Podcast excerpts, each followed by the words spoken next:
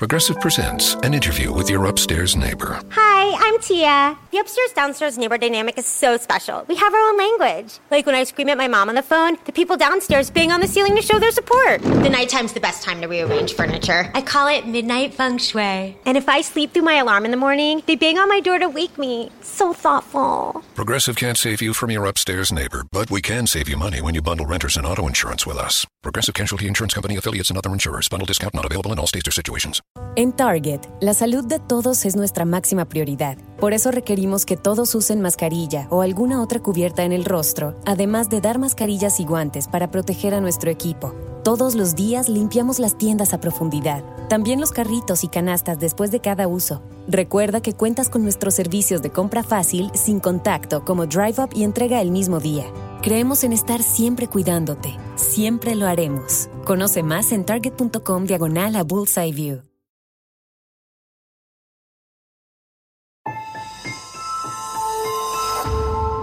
Durante años, se pensó que el Yeti vivía en los Himalayas.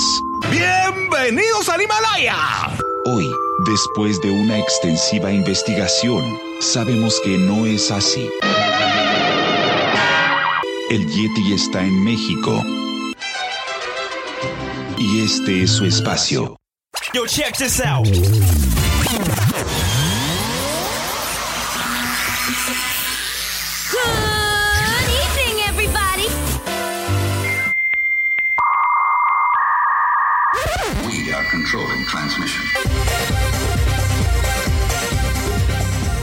Estás escuchando la nueva temporada de La era del Yeti. Tecnología, actualidad, arte, música, entretenimiento, política y mucho más en este espacio. La era del Yeti.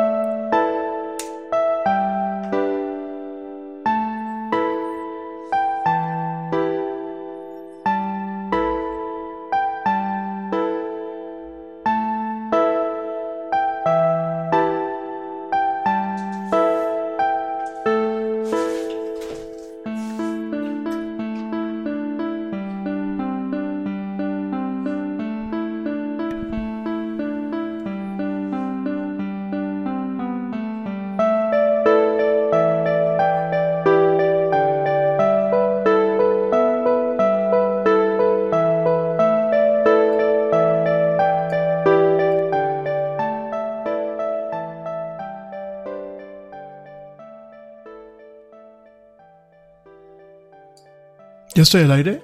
Oye, por lo menos avisen.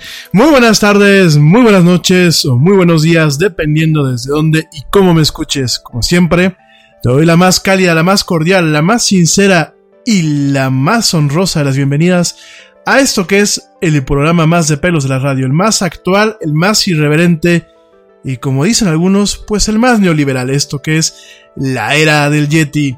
Yo soy Rami Loaiza y bueno, hoy voy a estar platicando contigo a lo largo de hora y cachito, como, como siempre, de mucha actualidad, mucha tecnología y muchas, pero muchas otras cosas más.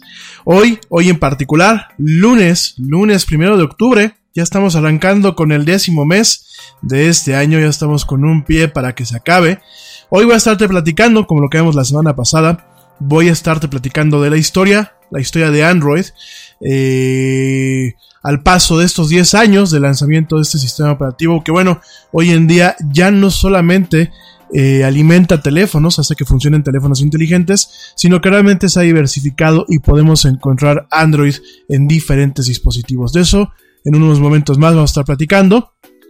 Pero también voy a estar platicando un poquito sobre el evento del día de mañana de Microsoft, eh, algunos rumores que se han corrido. También te voy a platicar sobre todo, creo que es el tema, uno de los temas más importantes. Te voy a estar platicando, pues, de la situación con Facebook. Van a, vas a decir otra vez, el Yeti va a hablar de Facebook. Desafortunadamente sí tenemos que hablar de Facebook otra vez más. Y el principal problema es el hackeo, el hackeo que hubo la semana pasada. Y qué repercusiones puedes tener y sobre todo también pues te voy a, decir algunos mitos, algunos mitos y verdades acerca de esta situación, sobre todo, sobre todo para que eh, no haya ningún problema, no haya, eh, no te dejes sorprender, ¿no? Seguramente habrán este algunas cuestiones en donde escuches, escuches pues cuestiones que no son, rumores que no son, eh, notas así como dicen, pues el famoso eh, fake news. Entonces vamos a estar, este, pues en ese sentido, el día de hoy, platicando un poquito de acerca de lo que pasó con, eh, con el tema de Facebook directamente y bueno, pues para que directamente no te dejes sorprender y sepas qué pasó y bueno, cuáles son las consecuencias, ¿no? Sobre todo pues en estos eh, en estas aras, en estas aras eh, de la, problemática que hay, pues ahora con el tema de las redes sociales. Te voy a estar platicando de eso y un poquito más hoy, a lo largo de esta hora y cachito. En el caso del tema de Android, hoy vamos a platicar la primera parte. Me vas a decir, primera parte, sí, porque mañana vamos a seguir platicando. Y el miércoles, ¿te acuerdo? El miércoles, el día miércoles, vamos a estar platicando sobre el ranking social, el ranking social en el caso de lo que es China. Ya platicamos en su momento, pero es un tema que, bueno, muchos de ustedes me han estado pidiendo. Es un tema que eh, no, no, no poníamos título en los programas anteriores, entonces como que localizarlo no está tan fácil.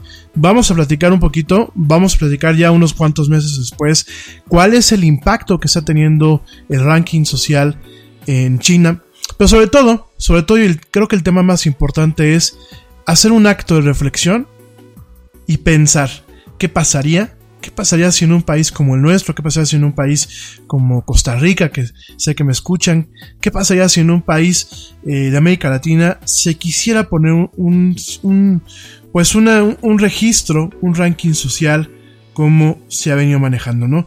No sé tú qué opines. Te lo, te lo platico desde, desde ahorita para que, bueno, pues de aquí al miércoles me compartas tu opinión y tengamos el miércoles, bueno, pues un, un debate interesante al respecto de este tema. Bueno, oigan, antes de empezar, eh, mil gracias, gracias a toda la gente que me escucha, gracias a la gente, gracias a George de Negre y a Ernesto Carbó, dos buenos amigos que, bueno, pues prácticamente son parte ya de lo que es el equipo aquí de, de la era del Yeti, este, con un papel muy honorario. Eh, de antemano, bueno, pues a, Ernesto y, al buen George ya están platicando con nosotros. Yo espero que a la brevedad vamos a tener por aquí algunos programas especiales. También por ahí quiero aprovechar también para felicitar a mi buen amigo y con conductor que ya, ya le falta cada día menos para reintegrarse aquí al área del Yeti, al buen Manuel Torres, mi amigo Manu. También quiero felicitarlo pues porque ayer fue su cumpleaños. Te mando un fuerte abrazo, querido amigo, desde aquí hasta Canadá. Que tengas un excelente año de vida que viene, que tengas muchas dichas, muchos éxitos y que todo te pinte como te debe de pintar, o sea, muy bien. Y bueno, pues ya te estamos aquí esperando en la era del Yeti, ya queremos que en cualquier momento pues eh, llegues, llegues y podamos platicar contigo. Eso, bueno, pues eh, también gracias a la gente que me escucha en Suiza. En Suiza tenemos gente que nos está escuchando. Eh, yo me sorprendo mucho porque de las estadísticas constantes de la gente que checa este programa es gente en Suiza, gente en Suecia. De hecho, tenemos ahorita en la plataforma, tenemos ubicados alrededor de entre 12 y 18 eh, eh, personas que nos escuchan en Suiza, que en Suecia, perdón. Eh, la gente que nos escucha en Alemania también. Ya por ahí sé que no solamente es la famosa Ale Dressler la que me escucha, sino que también pues hay gente que me está escuchando además de ella. Paisanos, gracias por escucharme por allá. Gracias también en España, el día de hoy chequé las estadísticas y veo que también hay gente en España escuchándome. Muchísimas gracias. Y bueno, gracias en general a todo el mundo que me da el gran privilegio de escucharme, de aguantarme y bueno, de apoyar este proyecto que es el Yeti, ya sea en vivo, como me puedes estar escuchando tú en este momento, o bien en diferido, en el formato de podcast, a través de nuestras diversas plataformas. También muchísimas gracias a la gente en nuestra cabina virtual, a Karina Camacho y a Luis Ramos, que hoy, hoy están apoyando en la cabina virtual de la era del Jetic. Gracias también a la gente que me escucha en los centros, los centros comunitarios creados como parte de la iniciativa para la divulgación de la cultura latina allá en Estados Unidos. En Nueva York, Nueva York, Atlanta, Georgia y Houston, Texas. También, por supuesto, pues muchísimas gracias a toda la gente que nos da, eh, me da el privilegio de escucharme, eh, además de la gente que acabo de decir directamente gente que pues nos manda saludos, que nos deja siempre comentarios y, recados. Eh, rápidamente te voy a, a, mandar saludos muy breves, eh, de forma muy rápida, porque pues el, tema, el tema del que vamos a platicar el día de hoy, bueno, pues es algo, es algo larguito.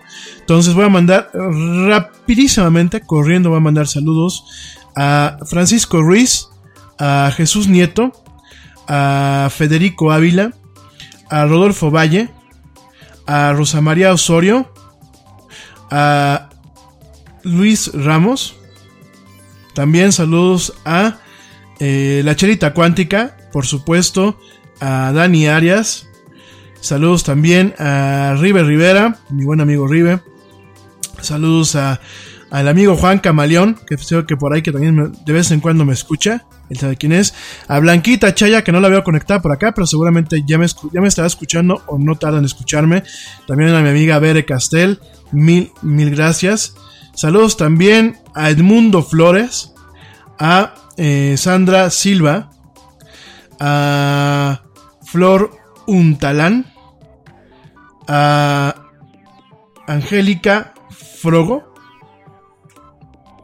Saludos también, rapidísimo, aquí a la gente que tenemos, a Abraham Morales, a José Luis García y por último, saludos a Sonia Rodríguez. Mil gracias, gracias a la gente que me escucha. Eh, la mayoría de las, de las preguntas que me hicieron se las contesté en el fin de semana a través de eh, las redes sociales por donde entran en contacto. Y bueno, por ahí tengo un par que tengo seleccionadas. No las voy a contestar hoy, no las voy a contestar mañana, las voy a contestar hasta el día jueves, ¿sale? Em, oigan, pues rápidamente, pues vamos a arrancar con el programa. La verdad es que los lunes, yo no sé tú qué opinas, los lunes, eh, por más que uno hace lo que uno le gusta, y en ocasiones, bueno, pues uno tiene el privilegio de, el privilegio y la tremenda responsabilidad de ser su propio jefe. Este, los lunes como que cuesta a veces trabajo más arrancar, ¿no? Sobre todo en estas fechas, como que ya se siente el espíritu pachanguero ya muy cercano. Ya viene pues el periodo aquí de el Día de Muertos, que pues siempre viene mal, tenemos este choque cultural en donde mezclamos el Día de Muertos, esta maravillosa tradición de la cual ya platicaremos en su momento. Lo mezclamos un poquito con el tema, eh, pues ni siquiera es gringo, el tema del Halloween es anglosajón. Y lo mezclamos con el tema anglosajón. Eh, nos queda muy curioso el tema porque hacemos estas pequeñas fiestas muchas veces en donde pues ni celebramos el Día de Muertos ni celebramos el Halloween, pero aprovechamos para echarles papaye. Ya se aproxima mucho esta, esta fecha, sobre todo ya, ya, ya, empezamos a sentir como que en el ambiente un poquito esta brisita medio, medio decembrina, ¿no? Digo... Hey, we get it. You don't want to be hearing a progressive commercial right now, so let us tell you something you do want to hear. You are intelligent. You make all the right decisions. You were smart before smart was cool, and you made it cool again. You have a wealth of knowledge, and you are so very clever. I bet you already knew I was going to say that, you genius. There, don't you feel better? You'll also feel better when you hear you could save big when you switch to Progressive, but I'm pretty sure you already knew that too. Progressive Casualty Insurance Company and Affiliates. Te preocupas por la salud de tu familia y hoy un sistema inmunológico fuerte y una mejor nutrición son más importantes que nunca. Es por eso que los huevos Egglands Best te brindan más a ti y a tu familia. En comparación con los huevos ordinarios, Egglands Best te ofrece 6 veces más vitamina D y 10 veces más vitamina E, además de muchos otros nutrientes importantes, junto con ese delicioso sabor fresco de granja que a ti y tu familia les encanta. No son tiempos ordinarios, entonces, ¿por qué darle a tu familia huevos ordinarios? Solo Egglands Best. Mejor sabor, mejor nutrición, mejores huevos. Yo sé que es octubre, pero ya se aproxima, ya se aproxima el fin de año. Eh, qué rápido se nos fue. A mí me, todavía me parece, pues ayer que arranqué con esta tercera temporada, por aquí algunos de ustedes me han preguntado si va a haber cuarta, por supuesto que va a haber cuarta, y yo por aquí me puedo seguir eternamente. Pero sí como que, eh, no sé si a ti te pasa, ¿no? Como que los lunes es un poco más, eh, más pesado y no debería de ser, porque de hecho pues vienes descansado, ¿no? O sea, el, el, fin de semana pues para eso es, de alguna forma descansas. Y el lunes el arranque no debería ser tan pesado porque pues tienes esta pausa, ¿no? O quizás por esto, pues por eso es más pesado. No sé tú qué piensas, no sé. A mí me gustaría eh, hacer como que un pequeño análisis para platicar el siguiente lunes un poquito sus experiencias de por qué a veces se nos pesa tanto arrancar los lunes, ¿no? Por lo menos a mí, a pesar de que no tengo que checar tarjeta más que conmigo mismo, pues los lunes se me hacen muy, muy pesados, ¿no? Pero bueno, aquí estamos con toda la actitud. Hablando de lunes pesados, yo creo que alguien que tiene un lunes muy pesado, sin lugar a duda, es el señor Elon Musk. El señor Elon Musk, que como tú sabrás, como ya te lo platicé aquí en la del Yeti, el señor Elon Musk, por andar de hocicón en Twitter, ¿qué crees que le pasó? Bueno, pues directamente eh, al señor Elon Musk lo demandan, lo demanda lo que se conoce como la SEC. El tema de la SEC, eh, pues es directamente, allá en Estados Unidos lo platicábamos, es, un, es una entidad que existe, es una, eh, una entidad que lo que busca es regular el tema de lo que es el mercado, principalmente el mercado en el tema de la bolsa de valores, ¿no? Es una entidad que evita que haya fraudes, que haya algo que se le conoce como insider trading. ¿Qué es esto del insider trading? Eh, es si yo soy alguien que tiene un poder con una empresa y hago un mal manejo con la empresa, es decir, yo lucro con cuestiones que yo sé y pueden afectar el precio de la acción y lucro con ese tema. Eh, Estados Unidos, en lo que es la SEC, lo cataloga directamente como algo que es insider trading, que es este tema de eh, cómo pues jugar en la bolsa con información precisa desde adentro, ¿no? Entonces, en este sentido, no sé si te acordarás que Elon Musk ha tenido como que unos temas de locura en donde a través de Twitter que hoy en día, pues yo creo que tenemos que tener cuidado de lo que decimos en Twitter, no solamente las celebridades, sino en general todos, inclusive los ciudadanos que somos de a pie. Porque directamente Twitter, eh, directamente, perdón, el señor Elon Musk comentó hace unas semanas que estaba negociando la forma de volver a ser privada su empresa. Eh, ¿En qué sentido es pública? En el que cotiza en la bolsa y que, bueno, pues tiene varios accionistas, ¿no? La cosa es que lo dijo en Twitter, la cosa es que se estuvo burlando un par de veces, la acción se cayó, le costó dinero a los accionistas y de pronto pues esta entidad que es la SEC abre una demanda que bueno fue presentada el día jueves, pero realmente hasta, hasta este fin de semana nos enteramos un poco cómo está el tema abre una demanda y una investigación contra el CEO de Tesla, que pues es el señor Elon Musk, y lo está acusando directamente por un presunto fraude, ¿no? Eh, esta demanda, esta demanda y esta investigación, bueno, pues es debido a, como te estaba comentando yo ahorita hace un momento, a un tweet que se hizo el 7 de agosto, en donde decía que él estaba considerando sacar a Tesla de la bolsa a 420 dólares la acción. Eh, esto era un poco un poco en broma. Este tema del 420, pues es un tema de principalmente de broma en torno a la cuestión de la marihuana en los Estados Unidos. Eh, era entre broma y entre un tema realista, porque el señor estaba buscando en Arabia Saudita, pues gente que dijera, yo le entro contigo, somos dos o tres socios nada más, pero Tesla queda fuera de lo que es la bolsa, deja de ser una empresa pública y sobre todo el sacar una empresa del tema público permite que eh, se rompa con un escrutinio y que se rompan con ciertos compromisos y con ciertos controles. Por supuesto, ¿cuál es la ventaja de sacar primeramente una empresa a la bolsa? Pues que tienes eh, posibilidad de financiar esta empresa de mil y un maneras y hacerla crecer, ¿no? De hacerle una corporación. Entonces, bueno, pues directamente se presenta en una corte federal de Manhattan, ahí en Estados Unidos se presenta eh, esta demanda en donde dice la SEC que Musk sabía o fue imprudente al no saber que estaba engañando a los inversores el 7 de agosto al decir que sus más de 22 millones de seguidores en Twitter, eh, el que podía sacar a la Tesla de la bolsa por un precio de 420 dólares. ¿Qué significa esto? Cuando yo te platico de todo esto, ¿qué significa? Cuando yo saco una, una, empresa, la vuelvo pública, se hace algo eh, que se le conoce como IPO. El IPO es The Initial Public Offer. Con este Initial Public Offer, lo que se hace es sentar un valor de la acción, donde la gente llega, compra las acciones en la bolsa y ese dinero se va a las arcas, a las arcas de lo que es la empresa parte de ese dinero se va a lo que es la empresa para que pueda operar, para que pueda financiarse, para que pueda crecer y otra parte se mantiene como respaldos de seguridad en lo que son las bolsas de valores a nivel mundial, ¿no? Eh, cuando tú dices voy a retirar una, una, una empresa de la bolsa de valores, vamos a retirar la que deje de cotizar, tú tienes un compromiso con los inversionistas, tienes un compromiso en donde tú tienes que pagar una cantidad eh, mínima que usualmente se hace eh, o se acuerda a partir de avalúos, a partir de auditorías contables, a partir de, pláticas que se tienen muchas con los accionistas y se le tiene que pagar a los accionistas que invirtieron en su bolsa, en su empresa, así tengas una acción, así tengas 20, así tengas 100, así tengas un millón de acciones, tú tienes que pagarle eh, el valor, el valor de compra, porque estás de alguna forma comprando tu empresa a esos accionistas, más en ocasiones cuotas compensatorias y cuotas de dividendos. Es decir, muchas veces por el, por el, tipo de cierres o por el tipo de negociaciones que se hacen, se tiene que pagar el valor de la acción que se, muchas veces se pacta en una junta con de, de shareholders, de asociados. Además, bueno, se hace un voto, un voto que se llama proxy vote, y además de ese valor de la acción, se tiene que pagar siempre usualmente un suplemento, ¿no?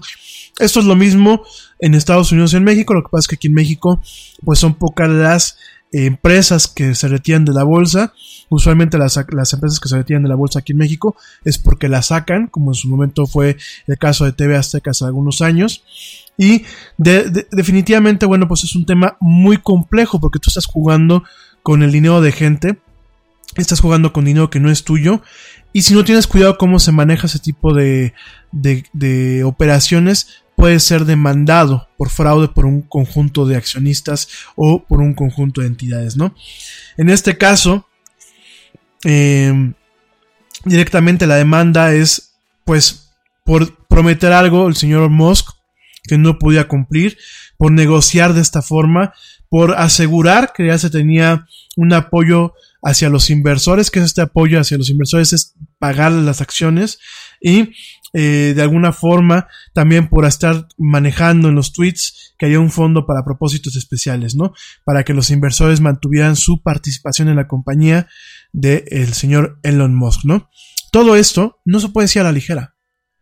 Yo no puedo agarrar, si yo tengo Yeti Corporation aquí en China, yo no puedo agarrar y manejar la información como la manejó el señor Musk sin estar en riesgo de una demanda, una demanda que puede desencadenar en cuestiones penales, que puede desencadenar en las consecuencias que ahorita estamos viviendo con el señor Musk, en donde directamente, pues como parte de un acuerdo un acuerdo para evitar que se le procese de otras formas, se le ha pedido que renuncie a lo que es la mesa directiva, a la cual no puede pertenecer por lo menos durante tres años. Se le ha pedido esto, tal cual. Tiene que renunciar a su cargo como este, el chairman of the board, como el presidente de la mesa directiva de su propia empresa. Durante unas, un, un tiempo va a poder permanecer como CEO, como director de la empresa, pero aquí hay una cuestión. Él puede ser removido directamente por el consejo directivo, ¿no? Por la mesa directiva. Y además de esto, se le ha pedido, bueno, se le ha ordenado, porque la SEC, cuando se llegan a ese tipo de acuerdos, son órdenes, son acuerdos que son órdenes por, el peso legal que tienen. Directamente se le ha ordenado al señor Musk que además tenga siempre un abogado pegado a él, que evalúe, audite y vete en caso de ser necesario las comunicaciones que el señor Musk tiene a través de redes sociales. Así tal cual. Y es que no te puedes dar el lujo de estar diciendo pendejadas, perdonándome la palabra, porque eso es lo que el señor Musk estuvo haciendo, cuando eres uno de los directivos y directores de una de las empresas más importantes a nivel mundial. Y con esto, con esto quiero abrir un poco el tema, desde entrar de lleno a otras cuestiones, de la relevancia, el impacto y el peso de las redes sociales hoy en día. Creo que a lo largo de la era del Yeti, te lo he platicado y creo que el tema principal en esa tercera temporada, a lo largo de todo este año, ha sido el tema del cuidado con las redes sociales. No como un tema de pánico, no como un tema de censura, no como un tema de vamos a cerrar las cuentas, sino como un tema de conciencia. Como un tema de conciencia que realmente nos ayuda a visualizar el uso correcto de estos instrumentos y de estas herramientas. Nos ayuda a entender toda la serie de responsabilidades que tenemos detrás de nuestros actos de comunicación en las redes sociales. A pesar de que muchas veces nuestras comunicaciones sean netamente inocuas, que solamente compartamos chistes, a pesar de, eh, lo irrelevante que puede ser subir muchas veces una foto, de subir muchas veces eh, un meme, a pesar de todo esto, sí tenemos que tener muy, muy en cuenta el impacto que pueden tener sobre nuestras vidas el tema de las redes sociales. No solamente al señor Mosque, en general. Y con los siguientes los dos aspectos que te voy a platicar, quiero puntualizar un poco más este tema. Y lo digo no solamente por ti que me estás escuchando, que estás probablemente sentado enfrente de una computadora o con el teléfono en la mano, o que estás en el coche, pero que en algún momento del tráfico estás teniendo alguna interacción. No solamente lo digo por ti, no solamente lo digo por mí. Lo digo en general.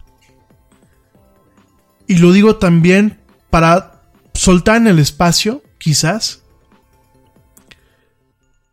el, el tema o el aspecto en donde creo que como ciudadanía de México, de Costa Rica, de Canadá, de Argentina, creo que como ciudadanos tenemos que empezar a presionar para crear mecanismos que nos protejan de las redes sociales como empresas, porque no hay que olvidar que Twitter y Facebook son corporaciones. Crear mecanismos que nos protejan a nosotros mismos de las redes sociales, de nosotros mismos. Porque uno como ser humano, bien dice mi amiga Georgina, ¿no?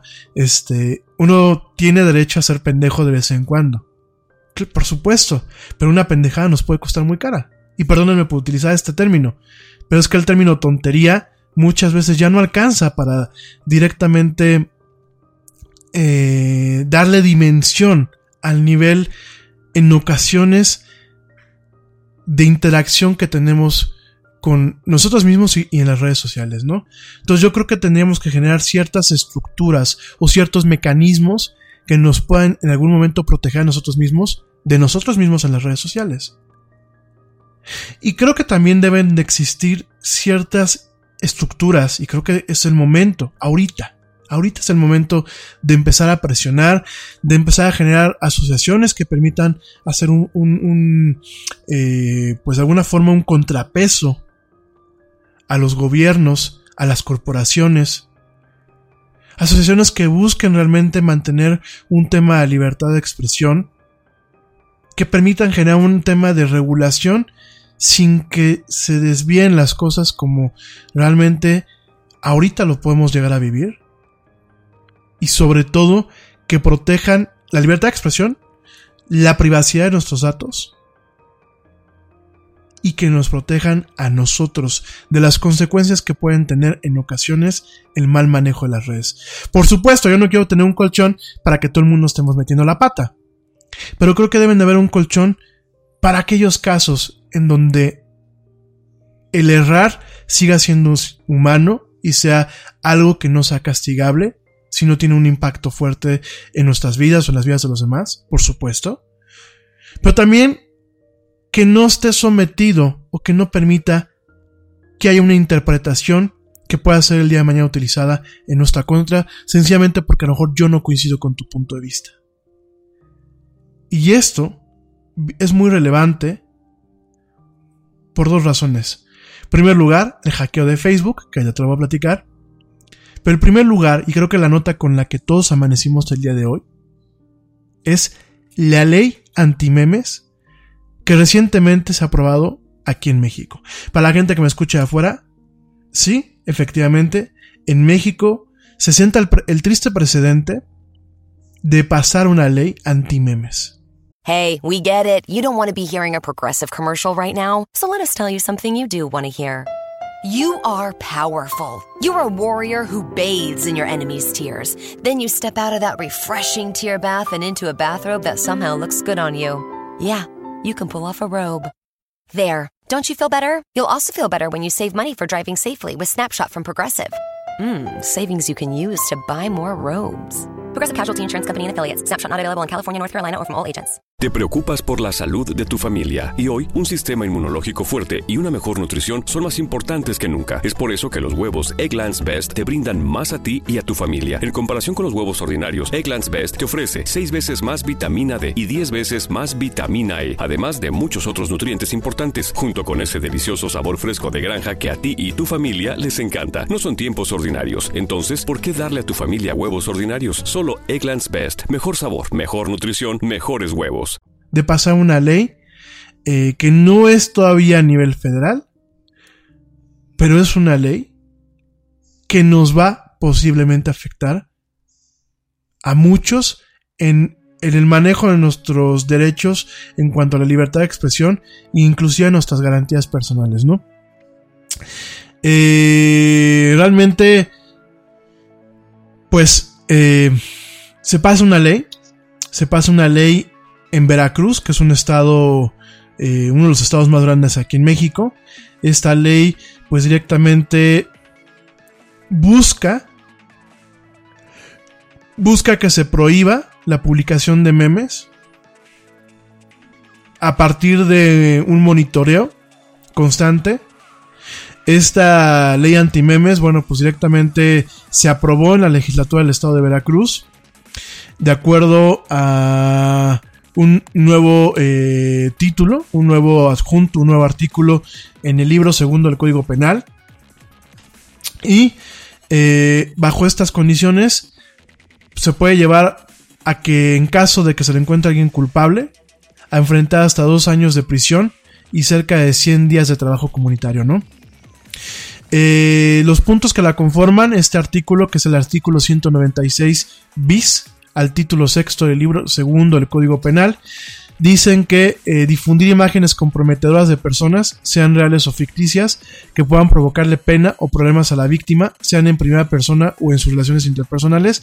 De alguna forma quiero pensar que esto es un, poco en torno al tema del sexting, al tema de los famosos packs que aquí en México se empezaron a manejar, que son estos eh, grupos de imágenes que usualmente se mandan entre grupos de caballeros, eh, pues eh, en algunas veces, pues, para, echarse un taco de ojo, como decimos aquí en México, aunque muchas veces hay que reconocerlo, son con fines denigratorios de las mujeres. Em, subir fotos para avergonzar a alguien, quiero pensar que quiere atacar en este sentido lo que es el cyberbullying.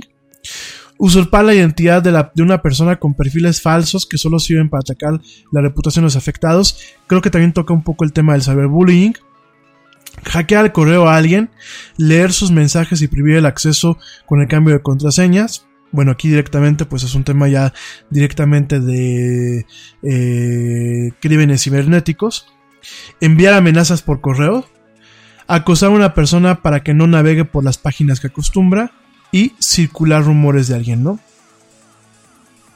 Entonces, esto es muy complejo porque yo no dudo, no dudo quizás del buen sentido o de las buenas intenciones detrás de generar una ley como esta.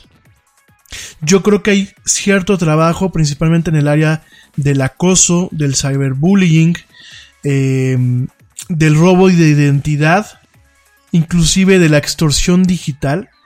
Creo que está bien que se busque generar este tipo de leyes. Está bien que ciertos crímenes se tipifiquen como del que ya ciertos actos se tipifiquen como un delito, como un crimen. Está bien que se contemple dentro del amparo del Código Penal. Pero el problema de este tipo de leyes es que usualmente no se preparan ni por gente que tenga una competencia adecuada en el tema, ni por gente que haya sido asesorada adecuadamente en el tema, y tristemente ni por gente que sepa redactar leyes. ¿Por qué digo el tema de tristemente gente que no sepa redactar leyes? Porque muchas veces una ley se redacta y se dejan espacios muy abiertos. Se dejan espacios muy sujetos a interpretación. De tal forma que esta ley puede ser, como bien lo dice la ley antimemes, que así no se llama, pero yo creo que el impacto es parte de esto, el tema de los, memes, puede ser manipulada para que yo, gobernante de un estado, si me hacen un meme o me hacen una crítica o, o, generan un contenido que a mí no me puede parecer, puedo invocar esta ley con las suficientes lagunas y aplicar lo que tristemente puede ser una ley mordaza. Directamente. Una ley una ley mordaza. Me parece muy peligroso, eh, sobre todo porque si nos ponemos a ver, pues ¿quiénes componen la legislatura en Veracruz? Si nos, si nos ponemos a ver su perfil, si, ponemos, si nos ponemos a ver un poquito cuál es el perfil profesional, cuál es el perfil académico, si vemos un poquito el tema de la interacción, el partido que, que está eh, de alguna forma eh, ampliando en ese estado eh, su presencia, yo me preocuparía muchísimo. Yo me preocuparía en lo personal muchísimo. Creo que es una ley que más de mantener el buen propósito de generar un entorno saludable, de un, de un, entorno seguro en el tema del manejo de las redes sociales, del manejo de los medios digitales, creo que puede ser convertida en arma muy fácilmente y creo que puede hacer más daño del, que, del bien que se está haciendo, ¿no? Obviamente las reacciones no se dejaron, no se dejaron, este, eh, no se dejaron esperar. Eh, nos, nos, topamos con memes en contra de la ley anti-memes.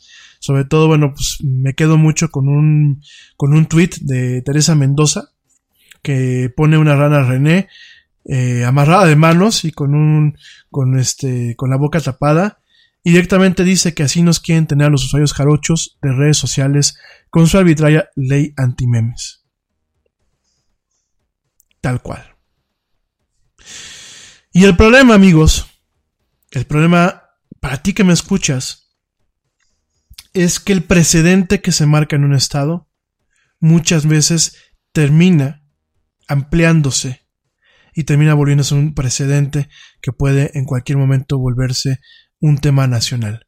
Imagínense que aprovechando este precedente, pues el gobierno que sale o el gobierno que entra plantea en el Congreso de la Unión una ley muy similar, con las mismas lagunas y con la misma capacidad de poderse manejar como un arma. No sé. Te lo dejo de tarea. te lo dejo de tarea. Como dicen ahora los chavos, eh, armen equipos de tres y vamos a discutirlo. Me parece algo grave, me parece algo a lo que no podemos bajar la guardia. Y creo que son de esas cosas por las que muchas veces, y hablo yo pues de, de donde vivo, probablemente a ti que me escuches en Argentina, en otros países, podrá pasarte lo mismo, pero por lo menos aquí en México son temas por los que nunca luchamos. Son temas que como no han sido impulsados como una forma de choque o de contrapeso para otras cuestiones políticas por algunas entidades o por algunos actores, la gente no resuena con ellas. Sin embargo, son temas muy graves. Porque así, así empieza el sesgo y la limitación de la libertad de expresión. Pero bueno, ese es el primer punto al que yo te quiero platicar el día de hoy. Te lo dejo de tarea que platicarlo si gustas a lo largo de la semana.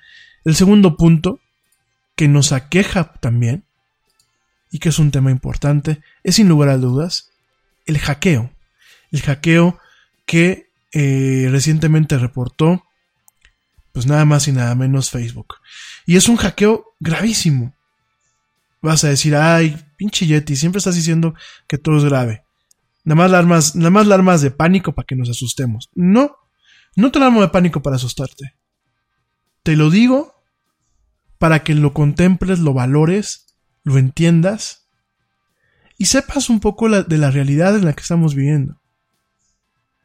En la realidad digital, no todos son influencers, no todo es esta conectividad o hiperconectividad en la que estamos viviendo, no todos son fotos y chistes y buena vibra. En el entorno digital, estamos cada día teniendo acciones y situaciones que van llevándonos hacia un camino en donde una vez más nuestros derechos humanos más básicos pueden verse en peligro.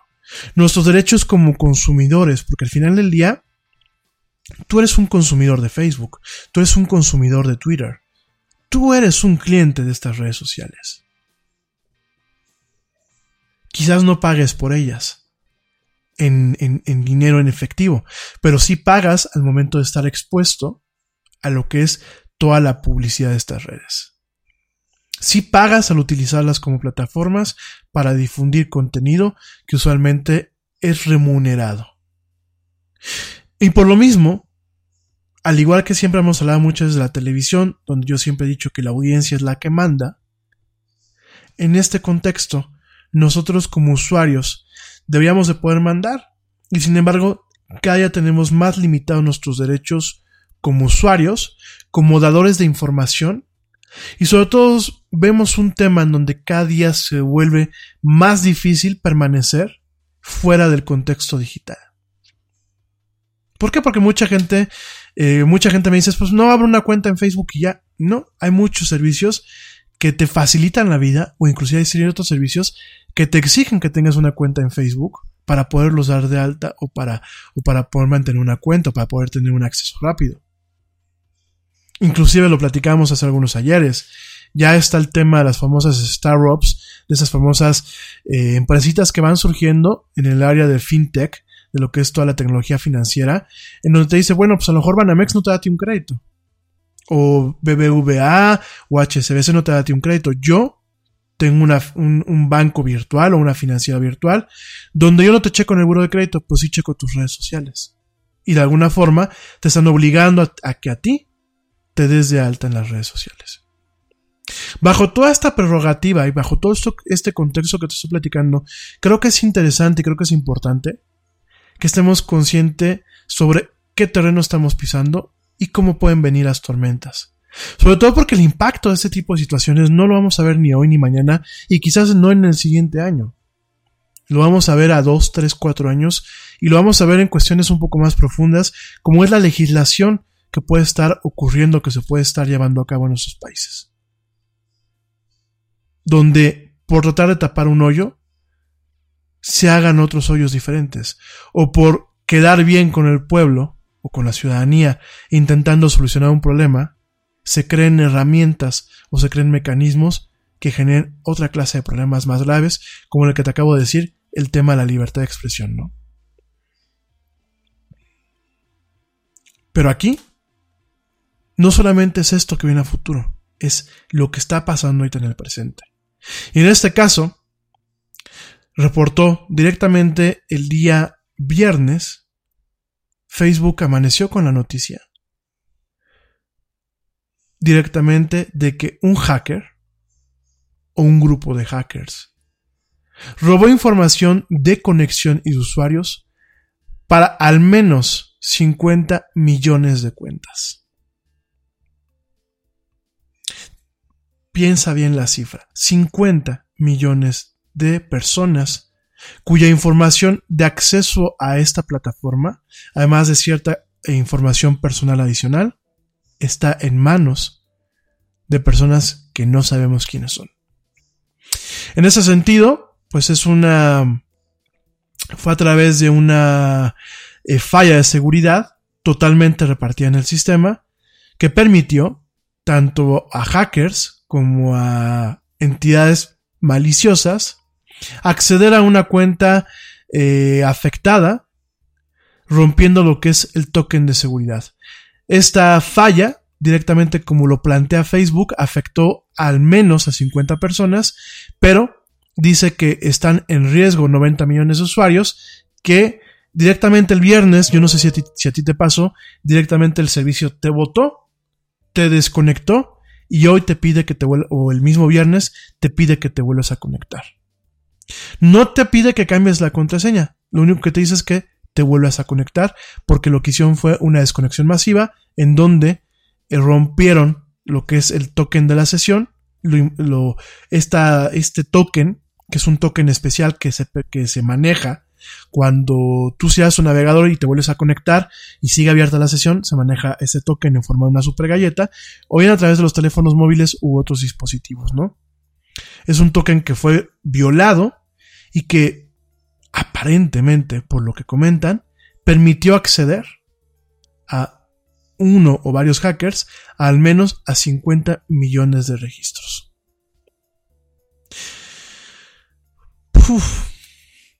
50 millones de registros es lo que dice Facebook, sin embargo, a mí me da mucho, mm, siempre me ha dado risa cómo manejan los departamentos de relaciones públicas, cómo manejan la información, y en este caso no es la excepción. Ellos nos dicen que 50 millones de usuarios fueron afectados directamente, pero que al menos 90 podrían estar directamente en un riesgo más amplio, ¿no? Entonces, bueno, pues directamente eh, el señor Guy Rosen, quien es vicepresidente de producto de Facebook, dijo que no está, que es lo peor de todo, no están seguros si las, si las cuentas se comprometieron, si se logró sifonear información, ni están seguros quién estuvo detrás del ataque. Es decir, Facebook no tiene idea ni quiénes fueron, ni en qué momento fueron, y sobre todo no sabe hasta qué punto nos pueden impactar a nosotros los usuarios. ¿Cómo ves? directamente. Directamente eso es muy... es grave. Es grave porque vamos a pensar que un hacker robó toda esta información. Que seguramente se robó al paso de tiempo. No fue en un día, no fue en unas horas. Fue a lo largo de un tiempo mientras la vulnerabilidad se encontró en los sistemas de Facebook y Facebook no estaba enterado. Imagínate toda esa información ¿Qué es lo que puede hacer un hacker con ella? Primordialmente la, puede vender. La puede vender por paquetes. Y la gente que la compra para qué lo sirve, en el menor de los, en el menor, en el menor peor de los casos, en el menos peor de los casos, o en el mejor de los casos, como tú lo quieras llamar, puede servir para temas de spam, de marketing engañoso o de extorsión. En el peor de los casos puede servir para un tema de robo de identidad, para un tema de extorsión avanzada o inclusive al no saber qué información se robó. Y al muchas veces nosotros no estar seguros del tipo de información que compartimos en Facebook, ni lo delicado que puede ser esa información, pues yo no creo que a, a ti te guste, a ti amiga que a lo mejor vas al gimnasio diario, te tomas fotos y haces check-in, pues no te gustaría que esa información caiga en alguien que te pueda acosar. O a ti, eh, persona bien, que a lo mejor te va bien, trabajas, trabajas y tienes un cierto poder adquisitivo, y te has tomado vacaciones donde pues has viajado bien, pues no te gustaría que esa información caiga en manos de una persona que el día de mañana te pueda secuestrar. Porque amigos, ese es el riesgo. Ese es el riesgo. El riesgo es que esas, esas, esas 50 millones de datos que pudieron haber sido robados y que Facebook no sabe hasta qué grado fue el robo de, información, esa información se vende fácilmente y se vende segmentada. Y tú y yo no sabemos el día de mañana nuestra información en manos de quién puede estar. Aquí, ¿cuál es la solución, amigos? Porque seguramente vas a decir, oye, pues sí, ya me asustaste, o ya me dijiste esto. ¿Qué solución propones tú? La principal solución ahorita, en primer lugar, es cambien sus contraseñas. De verdad, amigos, cambien sus contraseñas, pero cámbienla por algo difícil.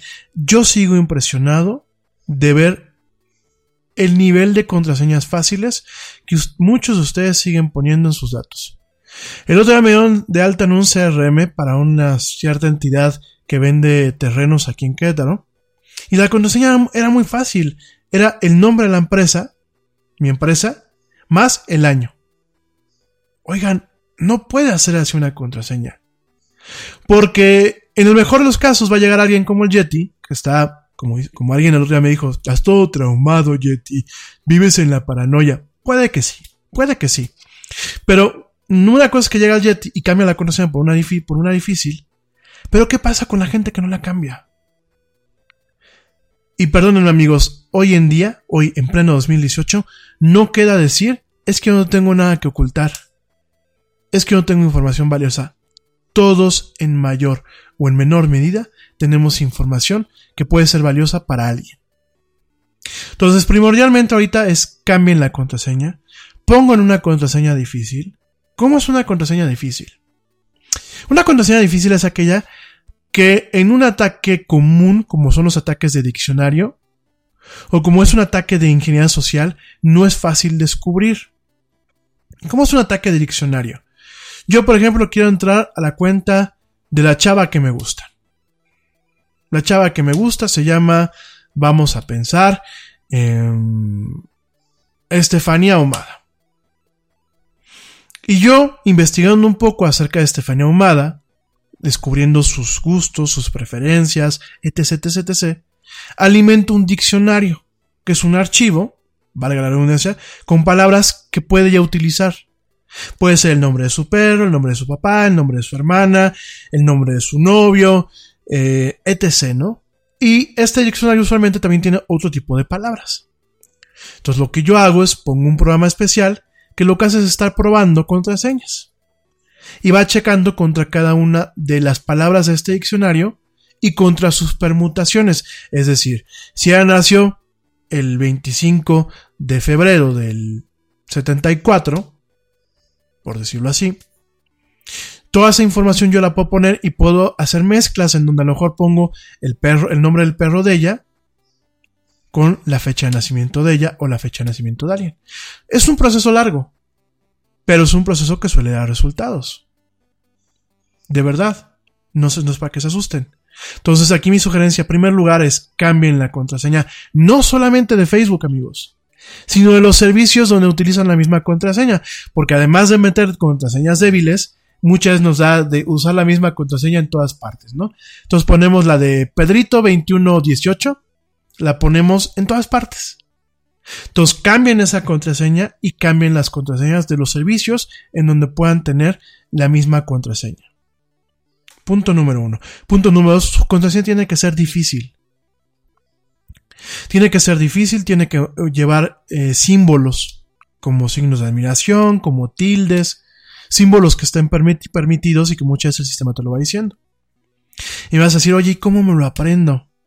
Bueno, pues de entrada lo apuntas primordialmente en una libreta. En una libreta que muchas veces no tienes que poner, esta es la contraseña de Facebook, ¿no? Apunten en una libreta para que ustedes de entrada lleven un control. Y después cuando ya se hayan memorizado la contraseña, rompan esa hoja.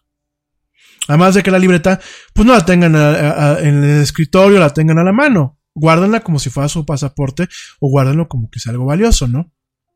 La otra opción es utilizar un Password Manager. ¿Qué es un Password Manager? Es un servicio, obviamente tiene un costo al mes o tiene un costo al año, donde el sistema genera contraseñas seguras y al azar y fuertes y las va guardando. Entonces el sistema sabe en qué, qué contraseña para cada lugar, digámoslo si es un llavero, y ustedes lo único que tienen que saber es una sola llave. Eso es otra, otra, otra alternativa, ¿no?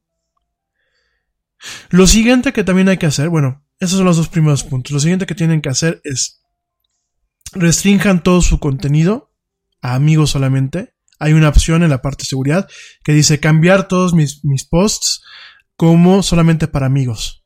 Esa sería la segunda alternativa, porque lo hacen es bloquear y las cosas que ustedes puedan tener públicas las bloquean, las sacan de ahí. La tercera, la tercera recomendación es chequen quién es la gente que está con ustedes a quién tienen de contacto. Una vez más, exhorto a aquellas personas que tienen más de 400 personas en su Facebook, limpien, depuren, evalúen quién sí y quién no. Facebook no es un escenario, amigos. En todo caso es Twitter. Si lo quieren ver de esa forma. Facebook, por el tipo de infraestructura y por el tipo de información que se comparte, es un poco más íntimo. Entonces tengan mucho cuidado con eso, ¿no?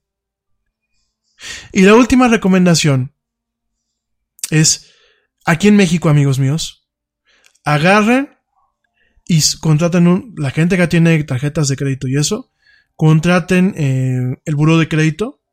Es un servicio que no pasa de los 500 pesos al año. 500 pesos al año. Y les da a ustedes alertas de cada vez que su buro de crédito es checado o cada vez de que se da de alta algo nuevo en su buro de crédito. De tal forma que ustedes pueden estar atentos, que sepan qué cambios hay, que sepan si hay un robo de identidad y puedan atenderlo rápidamente. Porque el tema de estos perfiles de usuarios, muchas veces para lo que se vende, es para eso también. Para poder generar una identidad con, con la que se puedan sacar créditos que nunca se pagan y que solamente se responsabiliza muchas veces a la persona pues que tuvo la mala suerte de no tener cuidado y checar que tuvo un robo de identidad. Entonces, en este sentido, hay que realmente tener cuidado, hay que estar al tanto de esta situación, hay que estar muy atento a lo que compartimos en Facebook, con quién lo compartimos, y al manejo de nuestra presencia digital. Creo, hoy más que nunca, creo que eso es un llamado de atención más, uno más de tantos, en donde realmente tenemos que procurar entender la magnitud y el impacto que ese tipo de medios puede tener en nuestras vidas y en el día a día. ¿Tú qué opinas? Pero en fin, te voy a seguir platicando esto conforme a la semana. Hay, hay temas más profundos todavía. Uno de, los, uno de los temas más alarmantes, además de todo esto que te acabo de platicar, uno de los temas más alarmantes es que en estos momentos Facebook no tiene un director de seguridad. No hay alguien que tome decisiones en cuanto a cómo proteger los servicios, de qué forma y hacerse responsables. Lo que era el director de seguridad, Alex Stamos, dejó la compañía el mes pasado. Y es una raya más al tigre de Facebook que se sigue amontonando con el mal manejo de nuestra información personal. La solución, si Facebook no se puede responsabilizar, la solución está en nosotros y tener cuidado con esto. Mañana, mañana te voy a platicar cuál es la reacción que la Unión Europea va a tener, porque muy probablemente la Unión Europea sea el primer, pues la primera entidad gubernamental que reaccione sobre todo, ¿por qué?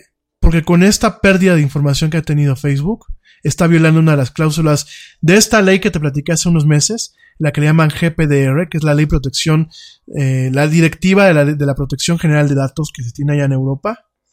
Y vamos a ver las multas y las sanciones a las cuales Facebook se puede hacer acreedor por esto último y por todo este trayecto que tiene de manejar nuestra información personal como si fuera confeti en una feria. Pero bueno. Oigan, pues nos vamos de super volada a un corte. Ya volvemos para platicar la primera parte de lo que es la historia de Android. El impacto que ha tenido y por qué es relevante platicar de esta plataforma. Y de antemano tacharte un mito que hay por ahí. Y bueno, mañana vamos a platicar hoy lo que es la primera parte. Mañana nos vamos a seguir con la segunda. Pero todo esto después del corte. Te recuerdo nuestras redes sociales, facebook.com, diagonal, la era del Yeti. Te recuerdo que Yeti es con Y al principio, no es con doble L. Por ahí alguien me mandó, hola Yeti con doble L. En caso de Twitter, tenemos arroba Facebook, eh, que arroba el Yeti oficial. Es la única cuenta que tenemos. Por ahí hay una cuenta similar a la, a la mía, pero no. Eh, la nuestra es arroba eh, el Yeti oficial. En Instagram estamos como arroba la era del Yeti. Y por supuesto, ya nos puedes encontrar en YouTube los programas y algunos contenidos que hemos empezado a subir. Ya nos puedes encontrar buscando esto que es la era del Yeti. No te me desconectes, no te vayas. Sigue escuchando esto que es la era del Yeti. Hoy lunes, lunes primero de octubre. No me tardo nada, ya volvemos.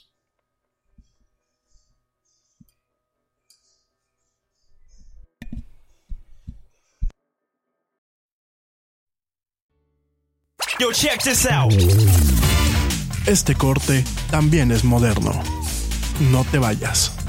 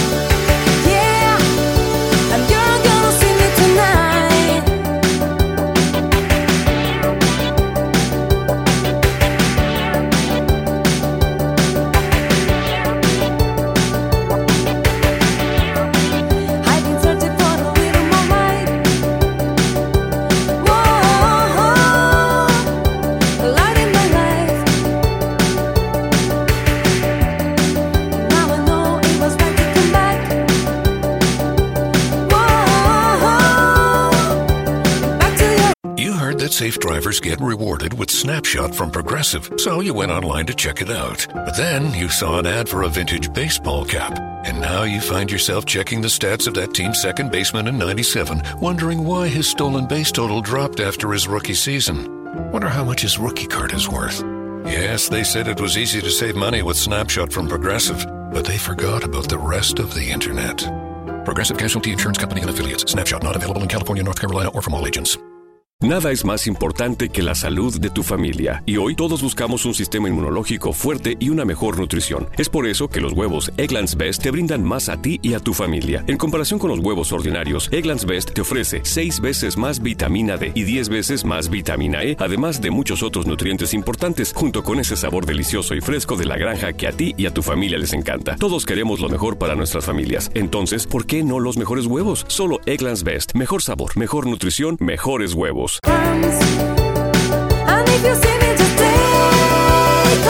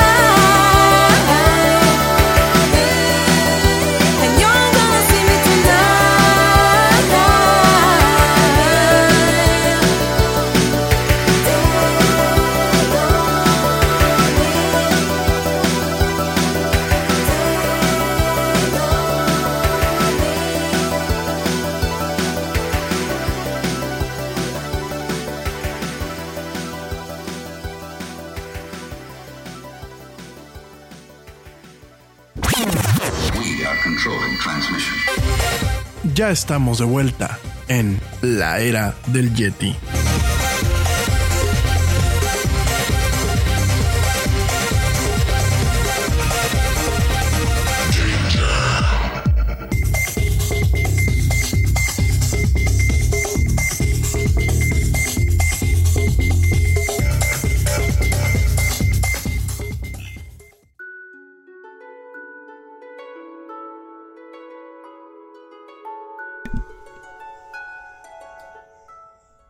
Ya estamos de vuelta en esto que es la del Yeti. Mil gracias a todos por escucharme. Saludos a Susi Flores Gasca. Gracias por escucharme en tu trabajo. Me honra muchísimo. Eh, por aquí me pregunta, me pregunta eh, Alfonso, Alfonso, Alfonso Villasís. Oye, me recuerdas a un amigo. Alfonso Villasís me pregunta que si sé que drones van a entrar en el tema de las multas, el permiso y la, o la licencia, de las cuales hablamos hace unas semanas. Fíjate que investigué y de antemano los drones que necesitan licencia para poder volar son drones pesados, son drones grandes. Eh, principalmente en el caso de la marca DJI son los Aspire 1 y el Aspire 2, el Matrix 100, el Matrix 200 y el Matrix 600 y el Agras, así como el Flying Wings. Son drones que eh, realmente superan los 2 kilogramos. En el caso de los drones que pues netamente son comerciales como lo que son el Phantom, el Mavic, el Spark Telo y los más chiquitos, esos no requieren ni, eh, ni cómo se llama, ni la licencia de vuelo todavía, ni lo que es este registro. Yo mi recomendación es que si lo, si lo hagas, si te registres tu aparato ante eh, la, la, ¿cómo se llama? La DGAC, que bueno, pues es la, la parte que se encarga de regular esto. Hay una, un procedimiento para, pues para más que nada registrar tu dron y que bueno, que de alguna forma tenga un, un, pues un registro, una especie como de, no licencia, es un registro normal, nada más, ¿eh? es como el registro de armas en, en, México en otras partes, ¿no? Entonces es mi recomendación, yo ya lo estoy haciendo, aunque pues es un poco lioso. No me han contestado nada. Yo ya mandé el Excel porque te lo hacen en un Excel. La forma no es una forma, pues como en otros países, es un Excel y hay que mandarlo y bueno, etc. ¿no? Este es mi recomendación, pero de entrada, lo que son los drones comerciales, los drones, te repito, lo que es el Phantom, el Air, el, el Mavic, tanto el Air, el Pro y el Mavic 2, ¿no? El Spark, el Telo y los similares son drones que no tienen este problema todavía.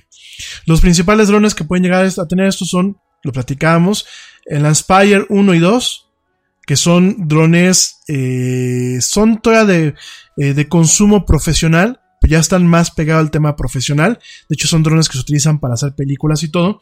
Y directamente, pues de ahí los, los que son drones industriales, como los Matriz eh, 100, el 200, el 600, el Agras, que es para un tema de agricultura y fumigación, o bien los Flying, Flying Wings, que son de la misma marca, también. En el caso de los drones que no son de marca, vamos a pensarlo así, este, los drones armados, que aquí en México Afortunadamente tenemos varias tiendas que se encargan de hacer esto. Digo afortunadamente porque me parece que es, es interesante eh, ver que hay un ramo en donde hay mu muchas empresas que tienen esta habilidad y muchas personas para armar este tipo de equipos y que en ocasiones este tipo de equipos no le piden nada a los drones comerciales. En el caso de este tipo de situaciones sí vas a tener que en la mayoría de los casos eh, sacar una licencia, un permiso y, tener todo registrado, ¿no? Porque suelen ser drones muy, muy pesados, ¿no? Yo por ahí me acuerdo, hace unos años conocí a, un chavo que traía un dron que, este, que era armado. Un dron armado con, era, no era cuadricóptero, tenía, este, seis, seis rotores, tenía un gimbal, que el gimbal es la parte donde va la cámara, eh, que tenía un gimbal que te aguantaba hasta una cámara eh, DSLR, una de estas cámaras Canon, una de estas cámaras este, Nikon, de estas pesadas con lentes especiales, porque usualmente ese tipo de drones lo que se pone en el gimbal es, un, es una cámara GoPro, de estas cámaras chiquitinas. No, esta, este dron te aguanta ese tipo de cámaras, lo que le llaman un payload, así se conoce payload más pesado. Tenía dos GPS, tenía doble antena para, para el tema del control remoto. El control remoto era grandote, era como los que se utilizan para todo lo que es este aeromodelismo. Entonces, este, ese dron era pesado, de hecho se cargaba en una maletota, ¿no? Entonces, este, ese tipo de drones, pues sí, si tú tienes un, aparato de estos, sí vas a tener este tipo de cuestiones.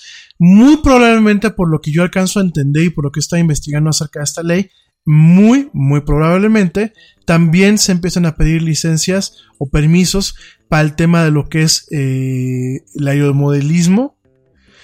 Por aquí alguien me había comentado hace algunas emisiones que ya existía, sin embargo seguramente van a empezar a hacer más hincapié, también para la gente que compra y arma estos avioncitos, pues que obviamente eh, tenga esta, este tipo de, de cuestiones, ¿no?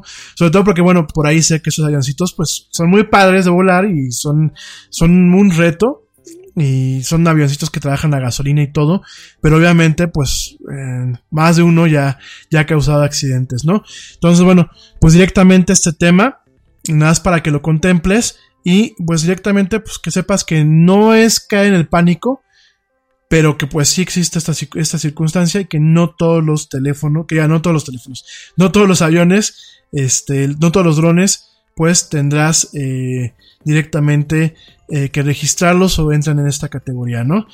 Eh, directamente todavía no se sabe qué onda con lo de la, eh, con las multas. Todavía es una NOM, es un proyecto de la NOM, no se ha pasado como tal. El valor de la multa es representativo, no es oficial. Entonces, bueno, vamos a ver qué es lo que, qué es lo que pasa, ¿no? Vamos a ver este a precisión. De todos modos, te voy a compartir un poco más sobre los mitos y las verdades de esta, de esta, este, ¿cómo se llama? Eh, de esta ley. Y eh, pues vamos a ver qué, qué es lo que pasa aquí en México, ¿no? Eh, rápidamente, pues también. Ay, perdónenme, me ando. Te digo que entre, entre como griposo y, y el arranque del lunes. También quiero mandar saludísimos muy, muy, muy, muy rápido. Este. A. Denme un segundo. Saludos también a Manuel Nu, a la Chelita Cuántica, que ya está por aquí también conectado. A Dani Arias, que dice que, que está apenas escuchando el programa. Y también saludos a Don Chano, Don Chano que nos escucha allá en Chicago. Este, mil gracias, Don Chano. Me dice que qué impacto con el tema de Facebook, que él ya quiere cerrar su cuenta. Miren, no es, ¿cómo les diré? Si tú usas tu cuenta para compartir exclusivamente entre familia y amigos y realmente estás seguro que son tu familia y tus amigos y que no tienes algunos posts en modo público y tienes toda la, sa- la, la serie de salvaguardas que yo te acabo de comentar, yo creo que estás seguro o creo que tienes eh, menores posibilidades de que tengas algún problema. Don Chano, para usted que vive allá en Estados Unidos, allá los bancos, eh, porque allá son varios, son varios este, buros de créditos. Trans, si no me falla el nombre, son TransUnion, eh, eh, este, eh, sí, es TransUnion, Expedia, que no nos, no nos confundamos con Expedia. Expedia es la de los viajes, Expedia, con R, es el otro buro de crédito. Y no me recuerdo cuál es el otro Don Chano, la gente que está en Estados Unidos si me lo recuerdan, pero son tres buros de crédito. Cada uno tiene sus propias, sus propias alertas y sus, sus propias alarmas. Y ya hay muchos bancos, por ejemplo, Wells Fargo, hay una cuenta que ya viene la cuenta con una membresía a estos buros de crédito para el tema de la protección, este, eh, ¿cómo se llama? De mm, Equifax, gracias por decirme el nombre, es Equifax, TransUnion y este, y Expedia, son los tres eh, buros de crédito. Aquí en México nada más tenemos uno, allá en Estados Unidos existen tres. Los tres eh, tienen la misma información, pero cada uno ofrece ciertos valores agregados y en algunos casos hay algunos que dependiendo del estado que solamente opera uno u opera el otro. Aunque realmente por lo que sé, pues prácticamente los tres buros de crédito operan prácticamente en toda la Unión Americana, ¿no? Aquí lo que se hace es que algunas cuentas, por ejemplo, de banco como Wells Fargo o Bank of America, ofrecen este servicio de protección contra robo de identidad. Si no lo tienes, contrátalo. directamente con alguno de estos este, buros de crédito, ¿no? Contrátalo y estar haciendo un monitoreo. Fíjense, en Estados Unidos me gusta mucho cómo funciona el buro de crédito porque directamente a través de internet tú puedes hacer lo que se le llama un freeze. Que el freeze, ¿cómo funciona? Tú mandas un freeze y directamente el buro de crédito le dice a todos los bancos, compadres, este señor acaba de dar un freeze, un freeze preventivo, acaba de congelar su actividad, no puede sacar cuentas. Puede tener las cuentas que ya tiene, pero ya no puede sacar este, cuentas nuevas. De tal forma, en primer lugar es interesante porque permite que no haya un robo de identidad. Segundo caso también se puede utilizar para un tema de control, sobre todo porque pues allá, así como aquí en México, allá pasa de que muchas veces te mandan las tarjetas de crédito y tú dices, ¿y esto qué es? ¿No? ¿Quién me la mandó? Entonces es una forma también de protegerte, cuando a lo mejor tú ya tienes todas tus herramientas, de protegerte para evitar que te manden tarjetas de crédito que tú no quieres o que te metan seguros o que te metan en cosas que tú no quieres y que obviamente te van a costar dinero, ¿no? Entonces, esa es una ventaja que se tiene allá. Aquí en México se tiene que mandar una cuestión, una carta especial eh, y el trámite todavía no está muy bien definido, no es tan transparente ni tan automático como allá en Estados Unidos, que nada más le picas a un botón en una página web, pero pues es una forma en la que tú te puedes proteger, ¿no? Entonces nada más para que lo contemple Don Chano, no es un tema de pánico, es un tema de seguridad. O sea, es como por ejemplo, pues yo ya hace muchos ayeres yo tuve un accidente en el coche, digo, no fue nada grave, pero fue un accidente y el tema no fue panicarme y dejar de manejar, el tema fue tomar las precauciones debidas para que no vuelva a pasar, ¿no? Entonces nada más para que lo tomen en cuenta. Saludos Blanquita Chaya, que ya te veo por aquí conectada, qué gusto me da verte amiga. Y bueno, hoy a platicarles de la historia de Android, ese fue el compromiso la semana pasada. Ya son casi ocho y media, se nos fue en el tema de lo de Facebook. Yo espero que no les, no les mate el rollo y de verdad yo espero que todo esto lo tomemos como lo que es. Lo tomemos como algo en lo que hay que tener seguridad me van a decir, ¿por qué haces tanto hincapié? ¿Por qué no lo hacemos? No lo hacemos y luego nos andamos metiendo en líos. Y me incluyo, ¿eh? Yo mismo que soy aquí el Jet y el que está platicando con ustedes y el que los aconsejo, yo durante mucho tiempo tuve gente que no debía de tener en el Facebook. Eh, compartí información que no debía de compartir. Y afortunadamente, y toco madera, y la estoy tocando para que aquí se escuche, no me ha pasado nada. Porque empecé a tomar acciones ya hace pues un poquito más de un año, ¿no? Pero sí es muy importante que no nos esperemos a que nos pase algo para realmente hacer hincapié en ese tipo de cuestiones. Entonces, no me voy a cansar de decirlo y espero que ustedes que me escuchen compartan este contenido. Digo, si lo demás del programa les da flojera, pues por lo menos compartan esta parte y realmente tomen las medidas.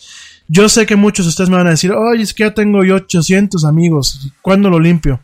Tómense un fin de semana, un sábado en la mañana, y pónganse a limpiar, o un día que esté lloviendo, o un día que, que no quieran salir, pónganse a depurar, de verdad. O de plano, cierren la cuenta que tienen y abran una cuenta nueva, y solamente metan a gente que, que saben que son y que son sus, que son familiares y amigos. Y lo que yo siempre les digo cuando voy a dar pláticas a las escuelas, y que yo se los, se los digo a ustedes, y yo lo he empezado a hacer, te agrega a alguien, antes de darle a aceptar, háblale o mándale un WhatsApp. Oye tío, ¿eres tú? Oye prima, ¿eres tú? Oye sutanito, ¿eres tú? Porque ya me pasó que hace algunos ayeres, mm, hace 6, 7 años, agregué a una persona y no era. Le habían, habían clonado su perfil y era un desconocido. No era esa persona que decía ser. Entonces tengan, de verdad tengan mucho cuidado. Amigos, cobremos conciencia. Yo prefiero ahorita platicar todo esto como lo estoy platicando y hacer hincapié y que me digan, ay, qué fastidioso eres, pero que se nos quede la letra grabada. En algún momento tener que dar una nota en donde, oye, le pasó, no le pasó a fulano de tal en Estados Unidos, le pasó a mi mejor amigo, o le pasó a una amiga, o le pasó a alguien que escucha este programa. Entonces, por favor, tengamos cuidado. Primera parte del tema de la historia de Android. Eh, bueno, mañana rápidamente, antes de seguirme con Android, mañana Microsoft va, a lanzar nuevos equipos. Eh, va a lanzar, parece ser, una línea nueva de computadoras Surface. va a lanzar obviamente modelos modernos, actualizados, eh, con algunas prestaciones que no tiene ninguna computadora actualmente. Y el rumor, que ojalá mañana lo podamos confirmar, el rumor que nos ha llegado es que parece ser que Microsoft por fin se va a fijar en México y en buena parte de América Latina y va a lanzar esta línea con una campaña de publicidad agresiva en búsqueda de posicionarse así como lo ha hecho con sus consolas y con otras cuestiones. Ojalá, ojalá que así sea. Pero bueno, eso es lo que les quería comentar. Vamos a ver mañana qué pasa, ¿no? Eh, oigan, pues por ahí también este mañana te voy a platicar rápidamente de eh, Samsung y que lanza un kit de desarrollo para casas inteligentes aquí en México. Esta nota me la acaba de mandar este mi amigo George de Negre. Gracias, mi querido George. Y bueno, también vamos a platicar mañana, este, pues directamente de eh, notas relevantes al tema de la llegada de los asistentes digitales aquí a México. Ya llega Alexa, nos confirman algunos rumores de que se lanzará en la segunda semana de noviembre, ya con algunos dispositivos, nada más para que estén atentos, y un soporte no solamente por desarrolladores aquí en México, sino por fabricantes, ¿no? Por ahí me tocó ver inclusive la facilidad de que tú vas a poder pedir un Uber directamente, ya no con la aplicación, sino directamente diciéndole a Alexa, oye Alexa, pídeme un Uber. Literal, ¿eh? Pero bueno, ya les iré dando más detalle. Oiga, el tema de Android. ¿Por qué les quiero platicar de Android? Fíjense que la semana pasada cumplió 10 años. 10 años de lanzamiento de esta plataforma. Eh, a lo largo de mis pláticas con muchos de ustedes y a lo largo de la era del Yeti, mucha gente cuando, cuando hablamos de estos temas directamente me dicen eh, de la competencia contra, contra iOS. Siempre me dicen es que Google fue muy listo para crear Android y competir contra, contra Apple, ¿no? Y es más fregón porque lo hizo Google, o sea, diferentes cuestiones, ¿no? Aquí yo tengo que reconocer que ahorita, al día de hoy, Android es la plataforma de telefonía inteligente o de, teléfonos, eh, dispositivos de teléfonos inteligentes y de tablets más instalada a nivel mundial. Hay más dispositivos con Android que directamente con iOS. ¿Qué significa esto? Hay más teléfonos que no son Apple en el mercado de los smartphones instalados actualmente y funcionando que los que son con Apple, ¿no? A pesar de eso, los teléfonos más populares y yo como desarrollador de aplicaciones, el mercado eh, con más enfoque es directamente eh, el de iPhone. Yo te lo platiqué hace unas semanas. Es una incongruencia, sin embargo, así, así es como está funcionando. La gente que tiene un iPhone es más fácil que descargue y consuma aplicaciones y de hecho lo hemos visto en los números que nos publican no solamente Apple sino otras empresas externas y que no son no son obviamente Apple es más curioso ver que la gente que tiene iPhones descarga en promedio más aplicaciones y usa más aplicaciones que aquellos que tienen Android con todo y que Android es la, la base instalada en cuanto a teléfonos inteligentes más grandes a, a nivel mundial ¿no? El mito que todo, que todo el mundo en ocasiones tenemos es de que directamente eh, Android se crea para competir contra Google, que para competir contra Apple. Sin embargo, eso está muy lejano a la realidad.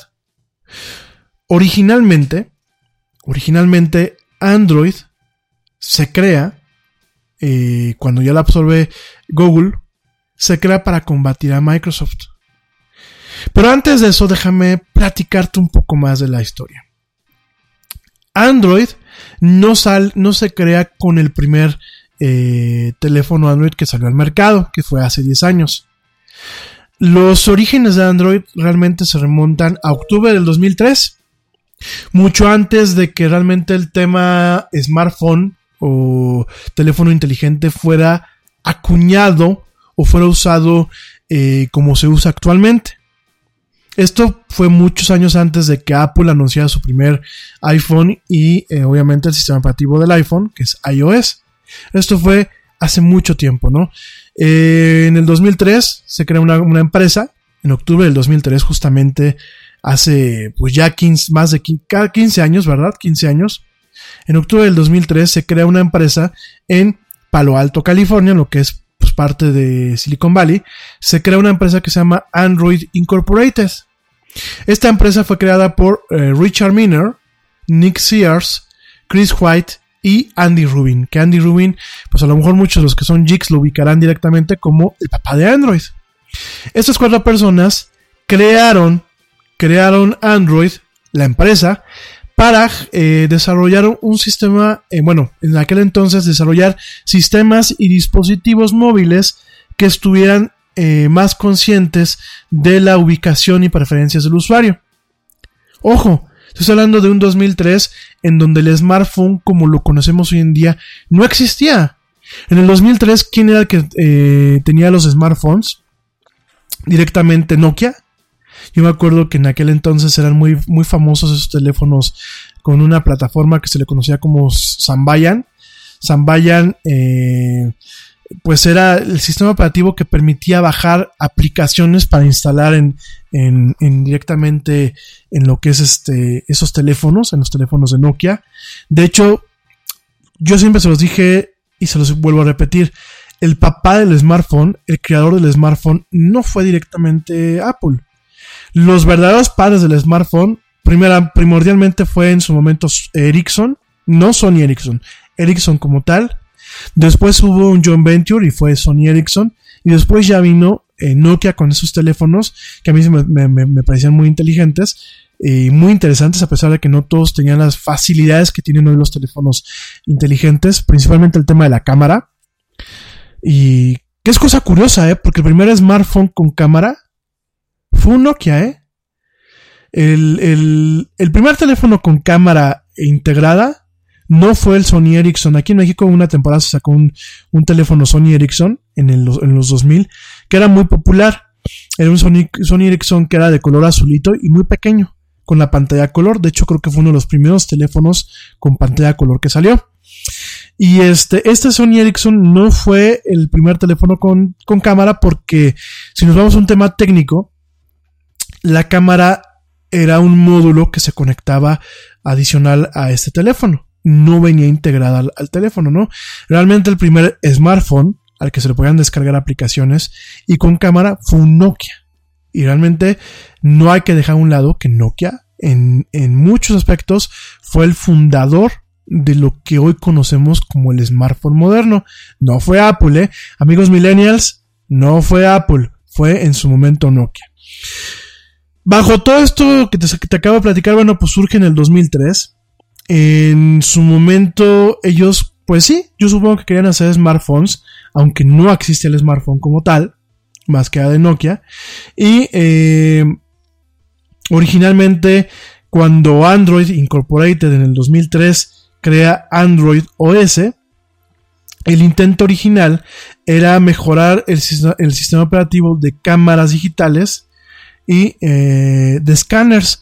Fíjate que en una demostración que hicieron en el 2004 a inversionistas, eh, a, este señor Rubin mostró una cámara, una cámara digital que pues, en aquel entonces apenas estaba este advenimiento con estas famosas cámaras Cybershot y con estas cámaras de Canon.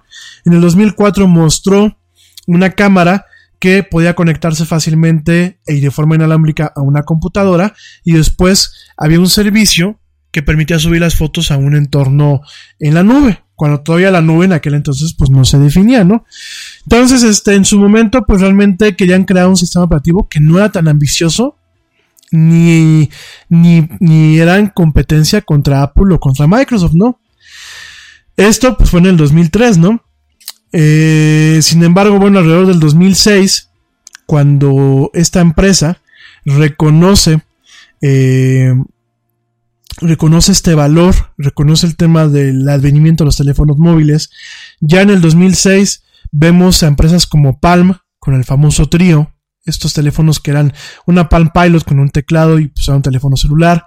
Vemos a empresas como Nokia que sigue creciendo con los smartphones. Vemos a BlackBerry. Vemos también a este, perdónenme, no era, sí, sí, al Treo, ¿no? Era Palm Treo. Es que por aquí me dicen que era, no era el eh, lo pronuncié mal, perdónenme. Palm Treo, no era trío, era Palm Treo, ¿no? Entonces, este, empieza a ver esto y aparte en aquel entonces, fíjense, en aquel entonces empieza a haber un auge de teléfonos inteligentes hechos por Microsoft.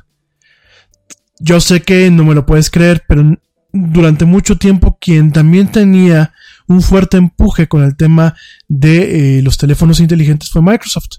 No los fabricaba directamente él, los dejaba que los hicieran otras empresas como en su momento HP, como en su momento Dell, como en su momento HTC, que ahorita bueno pues es uno de los principales fabricantes de teléfonos de Android.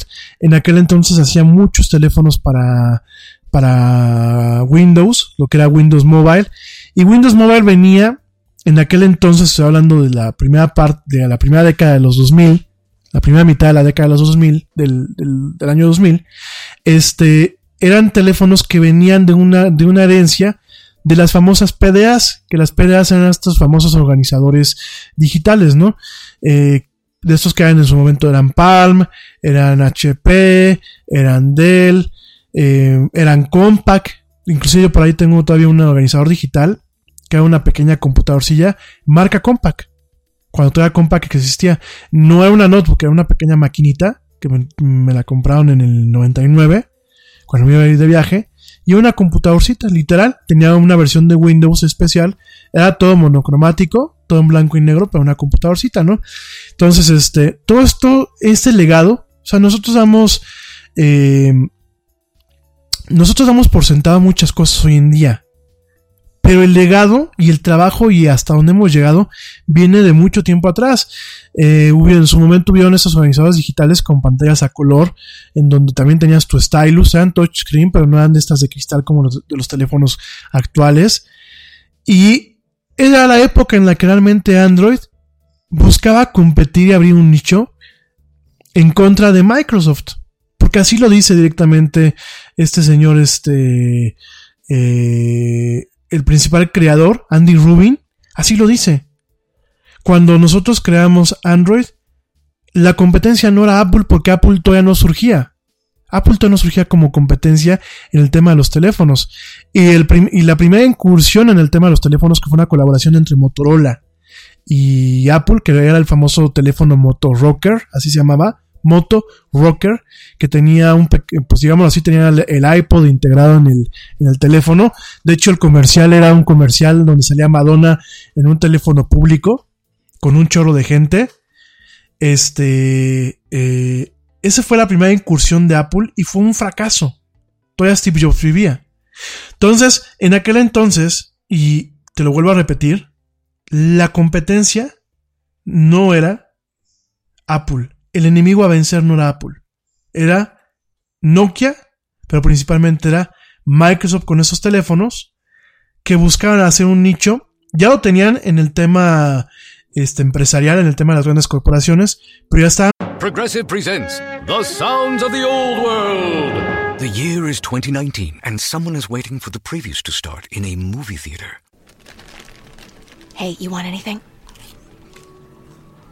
Popcorn? Soda? No, nothing? This has been The Sounds of the Old World. Brought to you by Progressive, where drivers can still switch and save like it's 2019.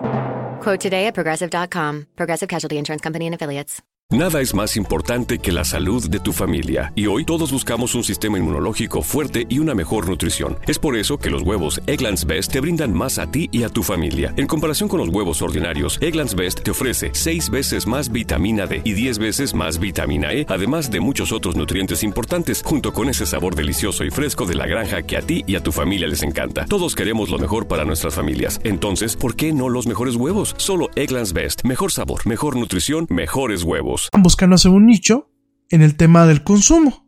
No lo logró, como bien nos dice la historia. Pero Android quería agarrar esa tajada y volver el tema de los smartphones algo cool, algo que toda la gente hiciera y que al final, tristemente, lo terminó haciendo en ese sentido Apple, ¿no? Después en el 2005, dos años después de, eh, de haberse creado Android Incorporated, Google lo adquiere. Rubin y otros miembros se quedaron como presidentes de la división y para seguir desarrollando el sistema operativo ya directamente bajo las órdenes de Google. Ojo, haz aquí un parteaguas para que cuando hay- un día lo estás platicando en alguna, en alguna comida con los amigos, alguien te lo diga.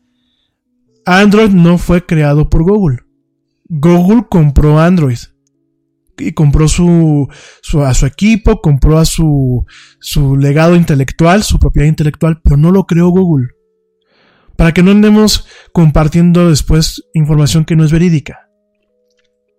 Entonces, en el 2005, Google compra y le dice a esta división que quieren que creen un sistema operativo para los dos primeros teléfonos en aquel entonces, los dos primeros teléfonos de Google.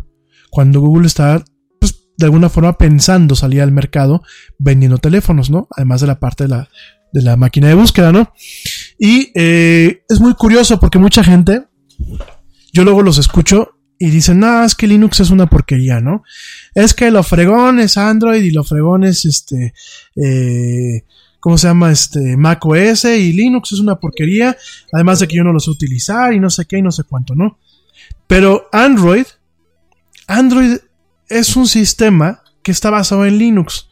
Para la gente que no sepa qué es Linux, Linux eh, es otro, es otro sistema. Es un sistema más que hay en las computadoras. Está Mac, el sistema operativo de Mac. Está Windows. Hay otro sistema que se llama Unix, que son para estaciones de trabajo y para otro tipo de máquinas. Y está Linux. Linux, ya platicaré yo en su momento de Linux, porque ya algunos de ustedes ya me lo han pedido. Pero Linux es una versión de código abierta de Unix. Unix es un sistema que tiene muchísimos años de existir. Y eh, ¿cuál es el problema? Que eh, Unix tiene propietarios. Hay gente que son dueñas de cada, cada uno de los componentes de ese sistema. Entonces hace muchos años a una persona que es Linus Torvalds, ya les estoy adelantando un poquito de la historia de, de Linux, ya les platicaré, Linus Torvalds, junto con un grupo de programadores, en donde los cuales orgullosamente un grupo importante de programadores de este sistema son mexicanos, que han aportado muchísimas aplicaciones y muchísimos subsistemas, entre ellos Miguel de Icaza, que es un gran programador mexicano, eh, crean un sistema pues de código abierto que no tiene costo, que puede ser modificado por una comunidad, etc. ¿no?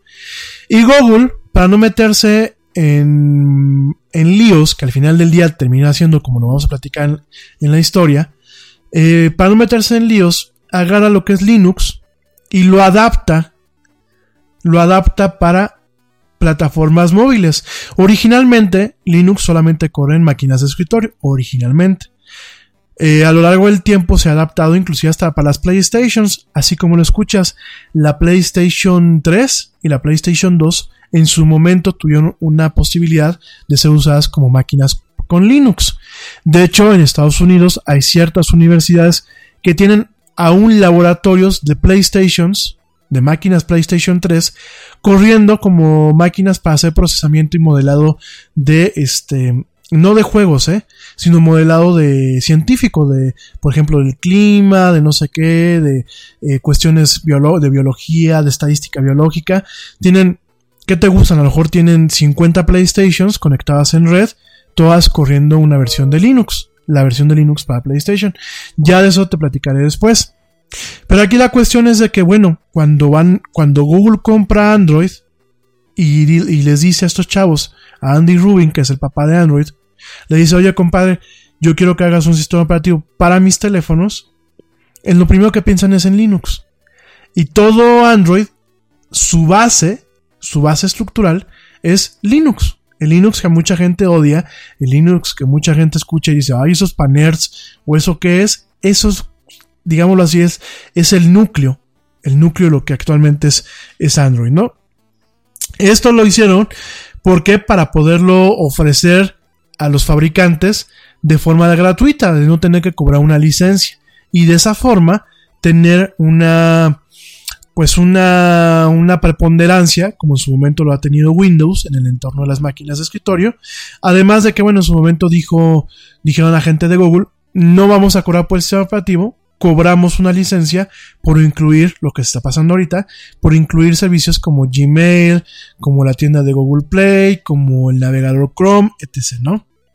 Entonces, bueno, pues directamente eh, eh, Andy Rubin empieza a trabajar eh, en este proyecto, se queda hasta el 2013, que es cuando abandona la división de Android, y directamente pues aporta lo que hoy en día es eh, lo que es Android, ¿no? Fíjate, en el 2007, Apple lanza lo que es el primer iPhone, que en aquel entonces el primer iPhone no era perfecto, amigos. A lo mejor nosotros somos muy románticos y tenemos mala memoria, sobre todo cuando nos entra un poco lo fanboy. Pero el tema de cuando salió el primer iPhone no era perfecto. Es más, habían eh, plataformas de, Go- de, de Nokia como el S71, como el E90, o sea, teléfonos de gama alta con cámaras que hoy en día siguen sin ser superadas, que eran en aquel entonces el smartphone. Era lo que era la noción del smartphone. No han sido popularizadas, tengo que reconocerlo. No tienen ni la popularidad, ni tienen el tema del marketing, ni algunas cuestiones refinadas como en su momento lo propuso Apple. Sin embargo, bueno, sale el primer iPhone, Google seguía trabajando eh, en secreto en Android, y en noviembre de ese año, la compañía, en noviembre de 2007, eh, presentó planes para revelar, eh, bueno, presentó planes para mostrar lo que era esta plataforma para combatir primordialmente a Microsoft, que en aquel entonces seguía siendo el gallo a pelear, y en, bueno, en su momento a Apple, ¿no? En ese momento, bueno, formó una, una, una alianza que sigue existiendo, que se llama la Open Handset Alliance, que incluía a fabricantes como Motorola, como HTC y en su momento Samsung, fabricantes como Qualcomm y Texas Instruments, que en aquel momento, bueno, pues habían teléfonos que tenían procesadores Texas Instruments, y operadoras como T-Mobile. T-Mobile fue el operador en donde se lanzó directamente Android, mientras que ATT fue el operador oficial para eh, iPhone, para lo que es iOS, para Apple. En su momento fue T-Mobile, T-Mobile directamente ya en Estados Unidos, quien lanzó los dispositivos con Android, ¿no? Todo esto, fíjense que les ocasionó un problema muy fuerte. Porque Eric Schmidt, Eric Schmidt, que en su momento era presidente de Apple, que era presidente de Google, era consejero en la mesa directiva de Apple. Fíjate nada más. Eso es algo que en Estados Unidos y aquí en México también sucede. Yo soy dueño de una empresa, pero a mí me invitan, no soy director de una empresa, pero a mí me invitan a estar como, como parte del consejo directivo de otra empresa. Aquí pasa muy común, ¿eh? de hecho hay inclusive eh, gente de las televisoras que están una en el consejo directivo de una y otra en el consejo, consejo directivo de otra, ¿no? Así pasa, es parte de un ecosistema empresarial, digámoslo así, saludable, ¿no? Aquí el problema, y dicen que Steve Jobs se murió con ese coraje, el, problema es que cuando Google anuncia en noviembre del 2007 que estaban planeando sacar teléfonos y un sistema operativo, directamente lo que es Steve Jobs dicen que en una junta, en una junta muy, ya muy clásica, le gritó a Eric Schmidt, le dijo que era un traidor, y le dijo que iban a lanzar medidas termonucleares, cito textualmente como lo dijo Steve Jobs, obviamente la traducción en español, medidas termonucleares contra Google y directamente contra lo que en aquel entonces era Android.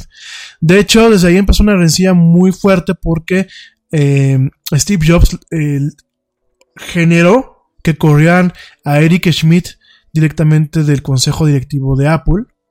De ahí se creó una, una animosidad y una enemistad muy fuerte entre, entre ambas partes, principalmente Steve Jobs. Jobs era una persona muy voluble en ese sentido y, pues muy, eh, como un buen genio, yo pienso que era muy rencoroso. Dicen, dice Eric Schmidt que hasta la fecha nunca le, nunca le dijo, nunca más le volvió a decir la palabra. Y había un encono, porque se sintió tradicional. Digo, yo mismo en el, en el lugar de, del señor Jobs, pues me hubiese sentido igual, ¿no? Y de hecho existió en ese momento una demanda, porque Steve Jobs pensó, pensó, y yo creo que pensó correctamente, ¿no?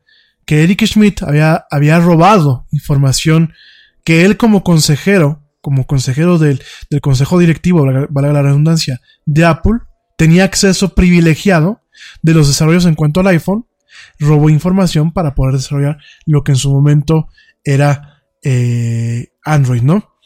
Y, y todavía, digo, eh, para terminar de fastidiarlo, en su momento Eric Schmidt, cuando, cuando dio el lanzamiento, dijo que el, anuncio del día de hoy, de noviembre del, 2000, del 2007, el anuncio del día de hoy es más ambicioso que cualquier teléfono Google que la prensa ha estado especulando durante las últimas semanas. Nuestra visión es que esta plataforma poderosa que estamos diseñando permita abrir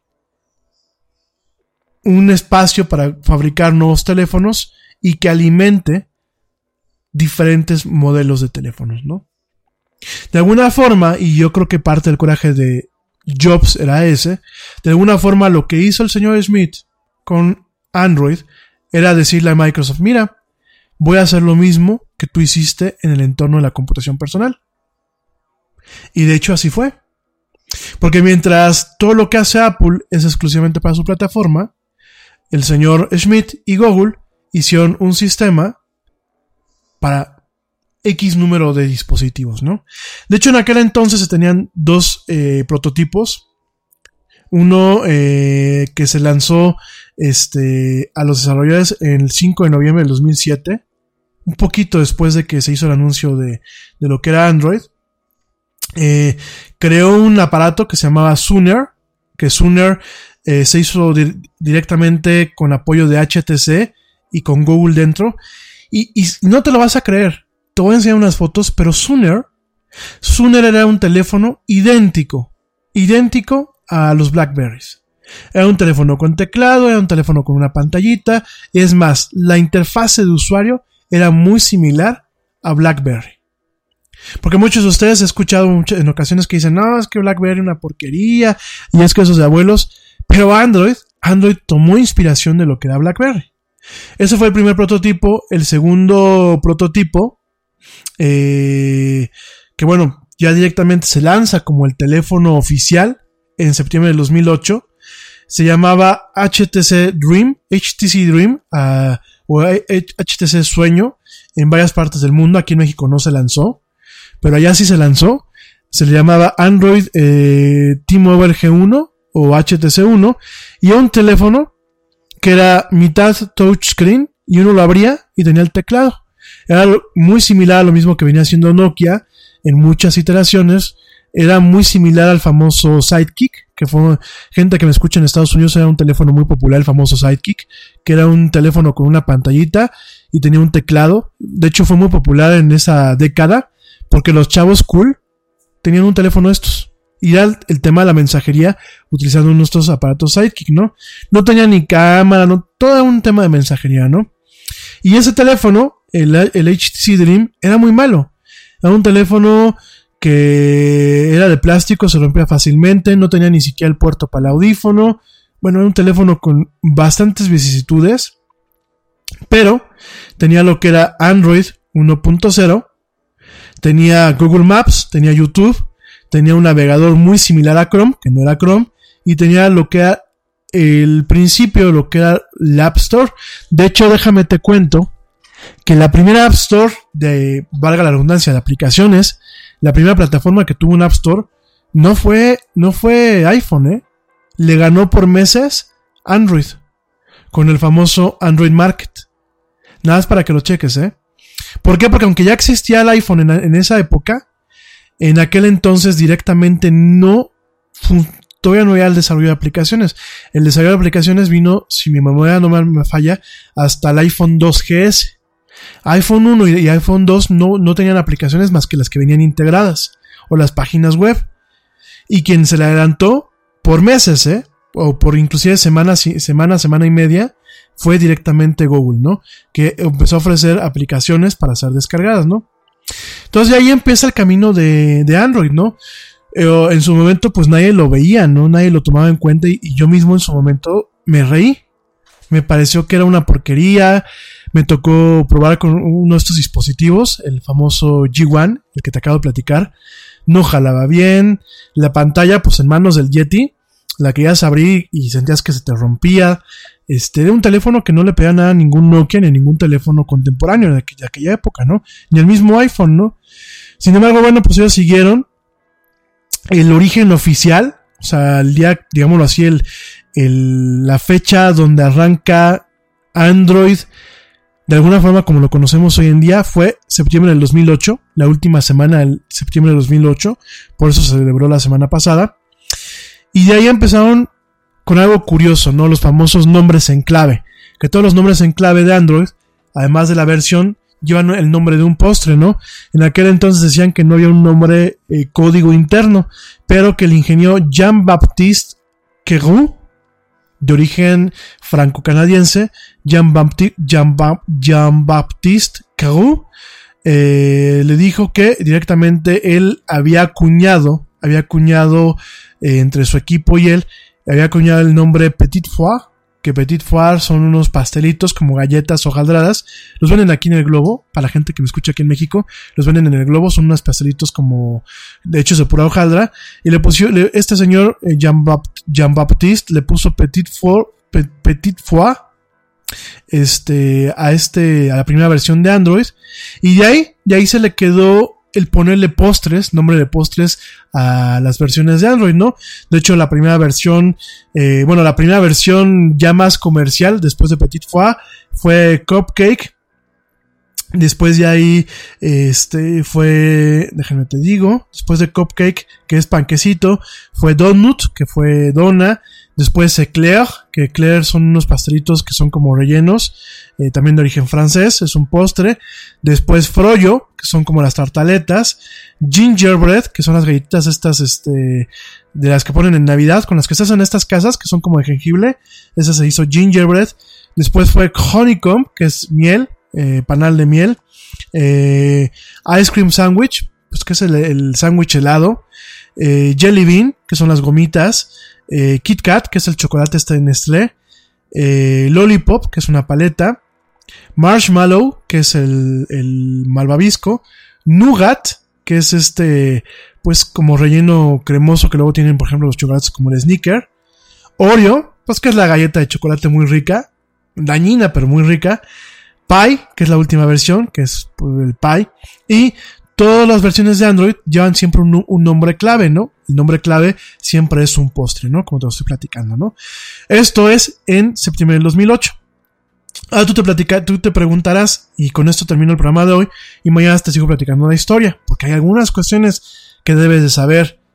Eh, el logotipo de Android, eh, que es el, el famoso robotito verde, que es entre robot, eh, saltamontes y, muñequito marciano.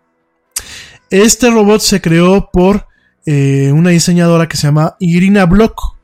Irina Block lo crea, lo crea eh, en el 2009, lo crea eh, su equipo. Lo único que le, dijo Google es que tenía que hacer el logo como un robot, que el logo de Android tenía que ser como un robot.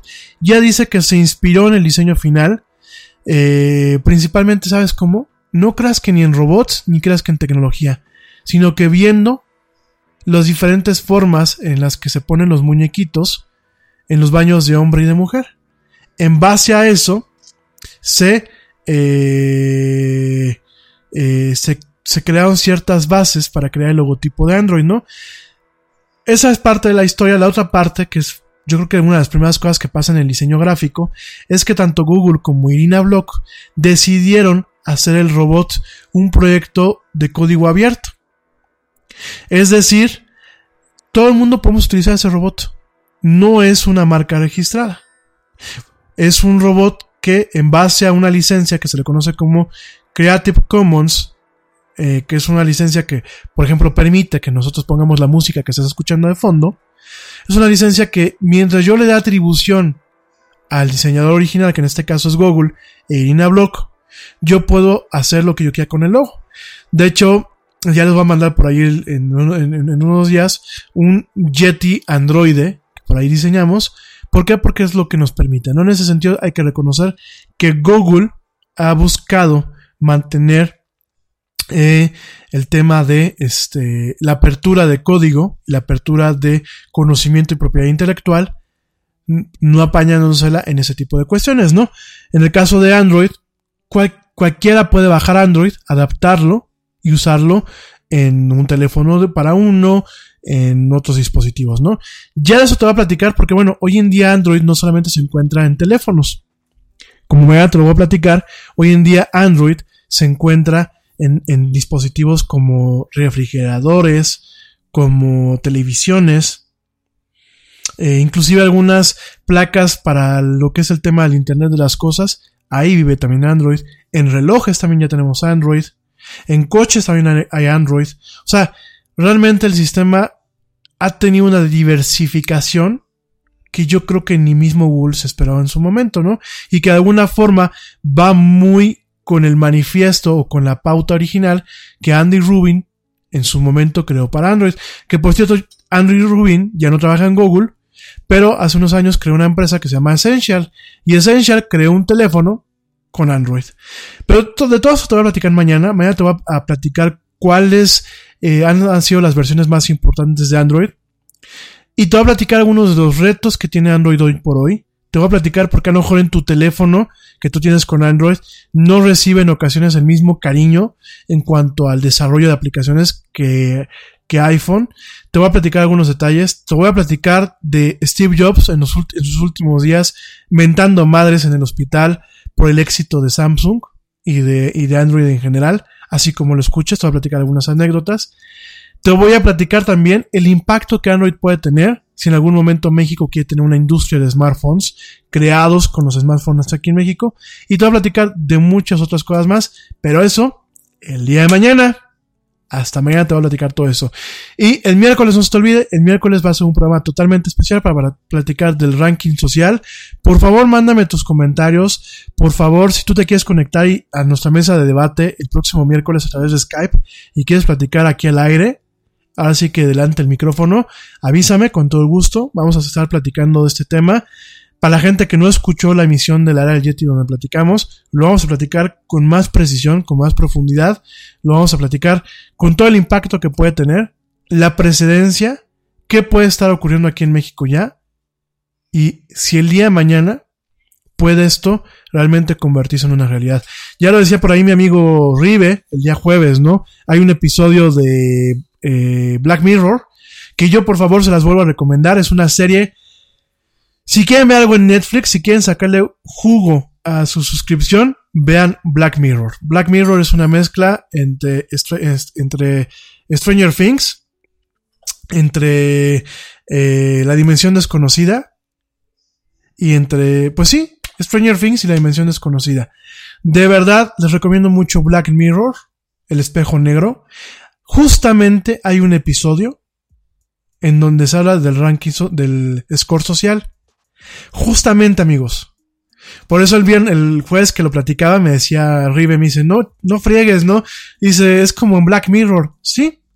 Ya la ficción se está volviendo realidad. De eso te lo voy a platicar el miércoles para que no te lo vayas a perder, para que lo compartas, para que le digas a la gente que sepan lo que está pasando en China y lo que nos puede pasar. Pero mañana vamos a seguir con este programa de Android y con algunas cositas más que, bueno, pues van a ir sumando en este tema. Eh, gracias, mi querido Ernesto Carbó, por tus comentarios. Gracias, George. Gracias, Blanquita Chaya. Gracias, Susi. Eh, Susi, Susi Flores, por tus comentarios. De verdad me honran mucho. Gracias, Dani Arias. Gracias, Ale Dressler, desvelada. Yo te agradezco mucho que te desveles desde Alemania. Me dicen a veces que por qué soy retractivo con las gracias. Y hay muchos de ustedes me han dicho, oye, ¿por qué te la pasas agradeciendo a la gente? Porque hoy en día yo creo que uno debe sentirse agradecido del espacio y del tiempo que le pueden prestar a uno para todo este tipo de pláticas. Eh, para mí de verdad es un honor, es un privilegio.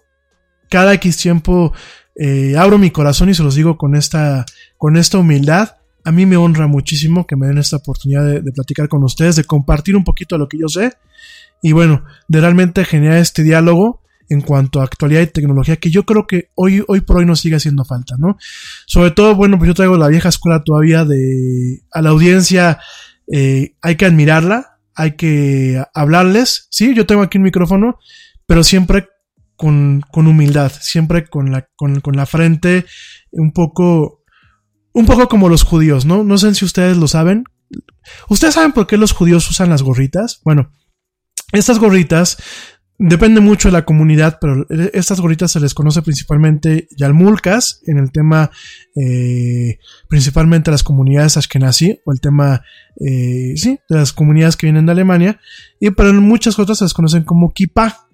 Es una gorrita la gente que vive en la Ciudad de México que dicen, oye, los judíos que vean con sus gorritas y eso. La gorrita que representa. La, la gorrita representa humildad hacia ante el Señor. Dicen los judíos que se ponen esta gorrita para tener una humildad de no poder voltear a ver hacia arriba, porque hacia arriba, pues el que está es Dios, los demás somos mortales, ¿no?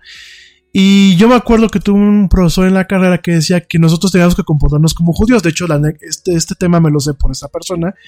Porque a la audiencia siempre había que dirigirse con humildad y con un profundo agradecimiento.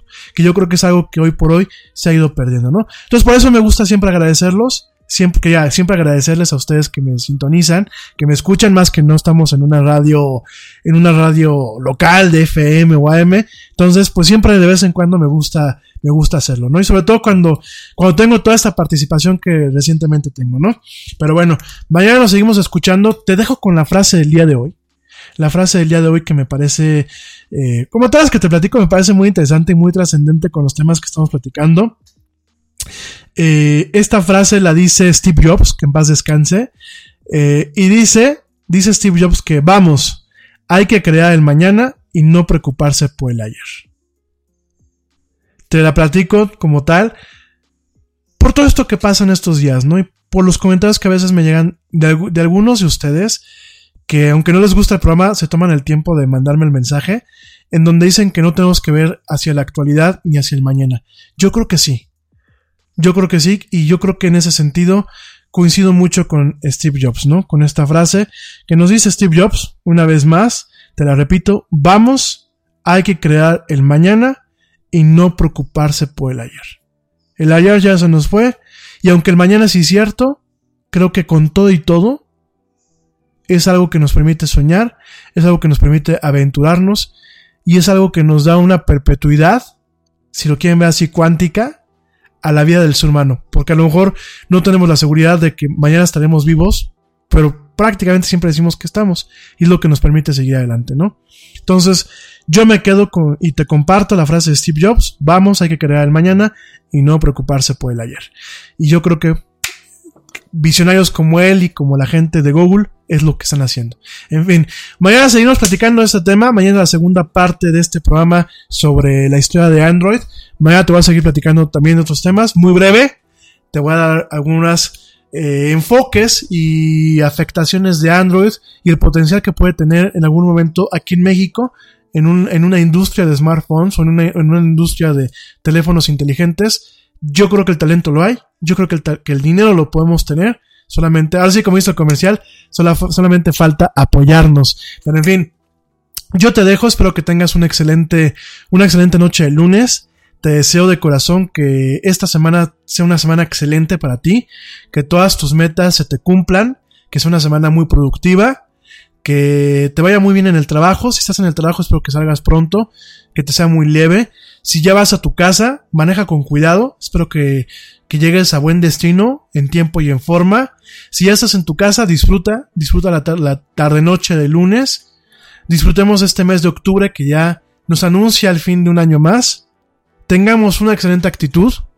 Los tiempos son inciertos, pero lo último que muere es la esperanza, la actitud, y creo que si nos echamos todos porras, podemos seguir saliendo adelante. Pórtense mal, porque portarse bien es muy aburrido. Cuídense bien. Y como dice el tío Yeti, vámonos. Porque ya nos vieron. Te escucho y seguimos platicando el día de mañana.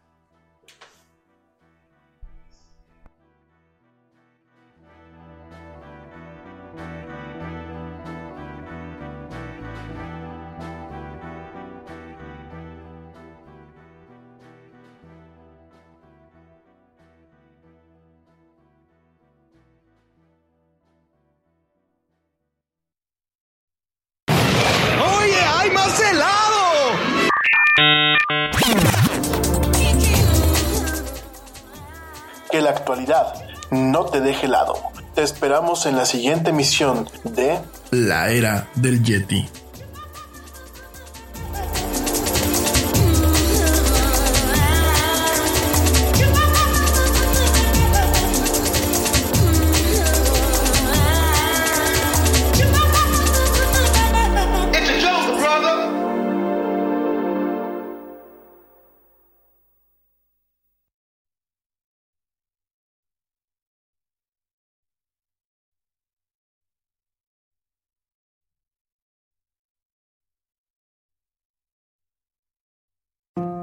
Heard you could save big when you bundle home and auto with Progressive, so you went online to check it out. But then you saw a link for a survey about which type of bread you are.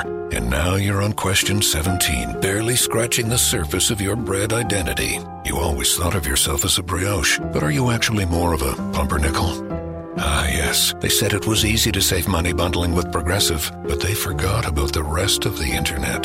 Progressive Casualty Insurance Company affiliates and other insurers. Bundle discount not available in all states or situations.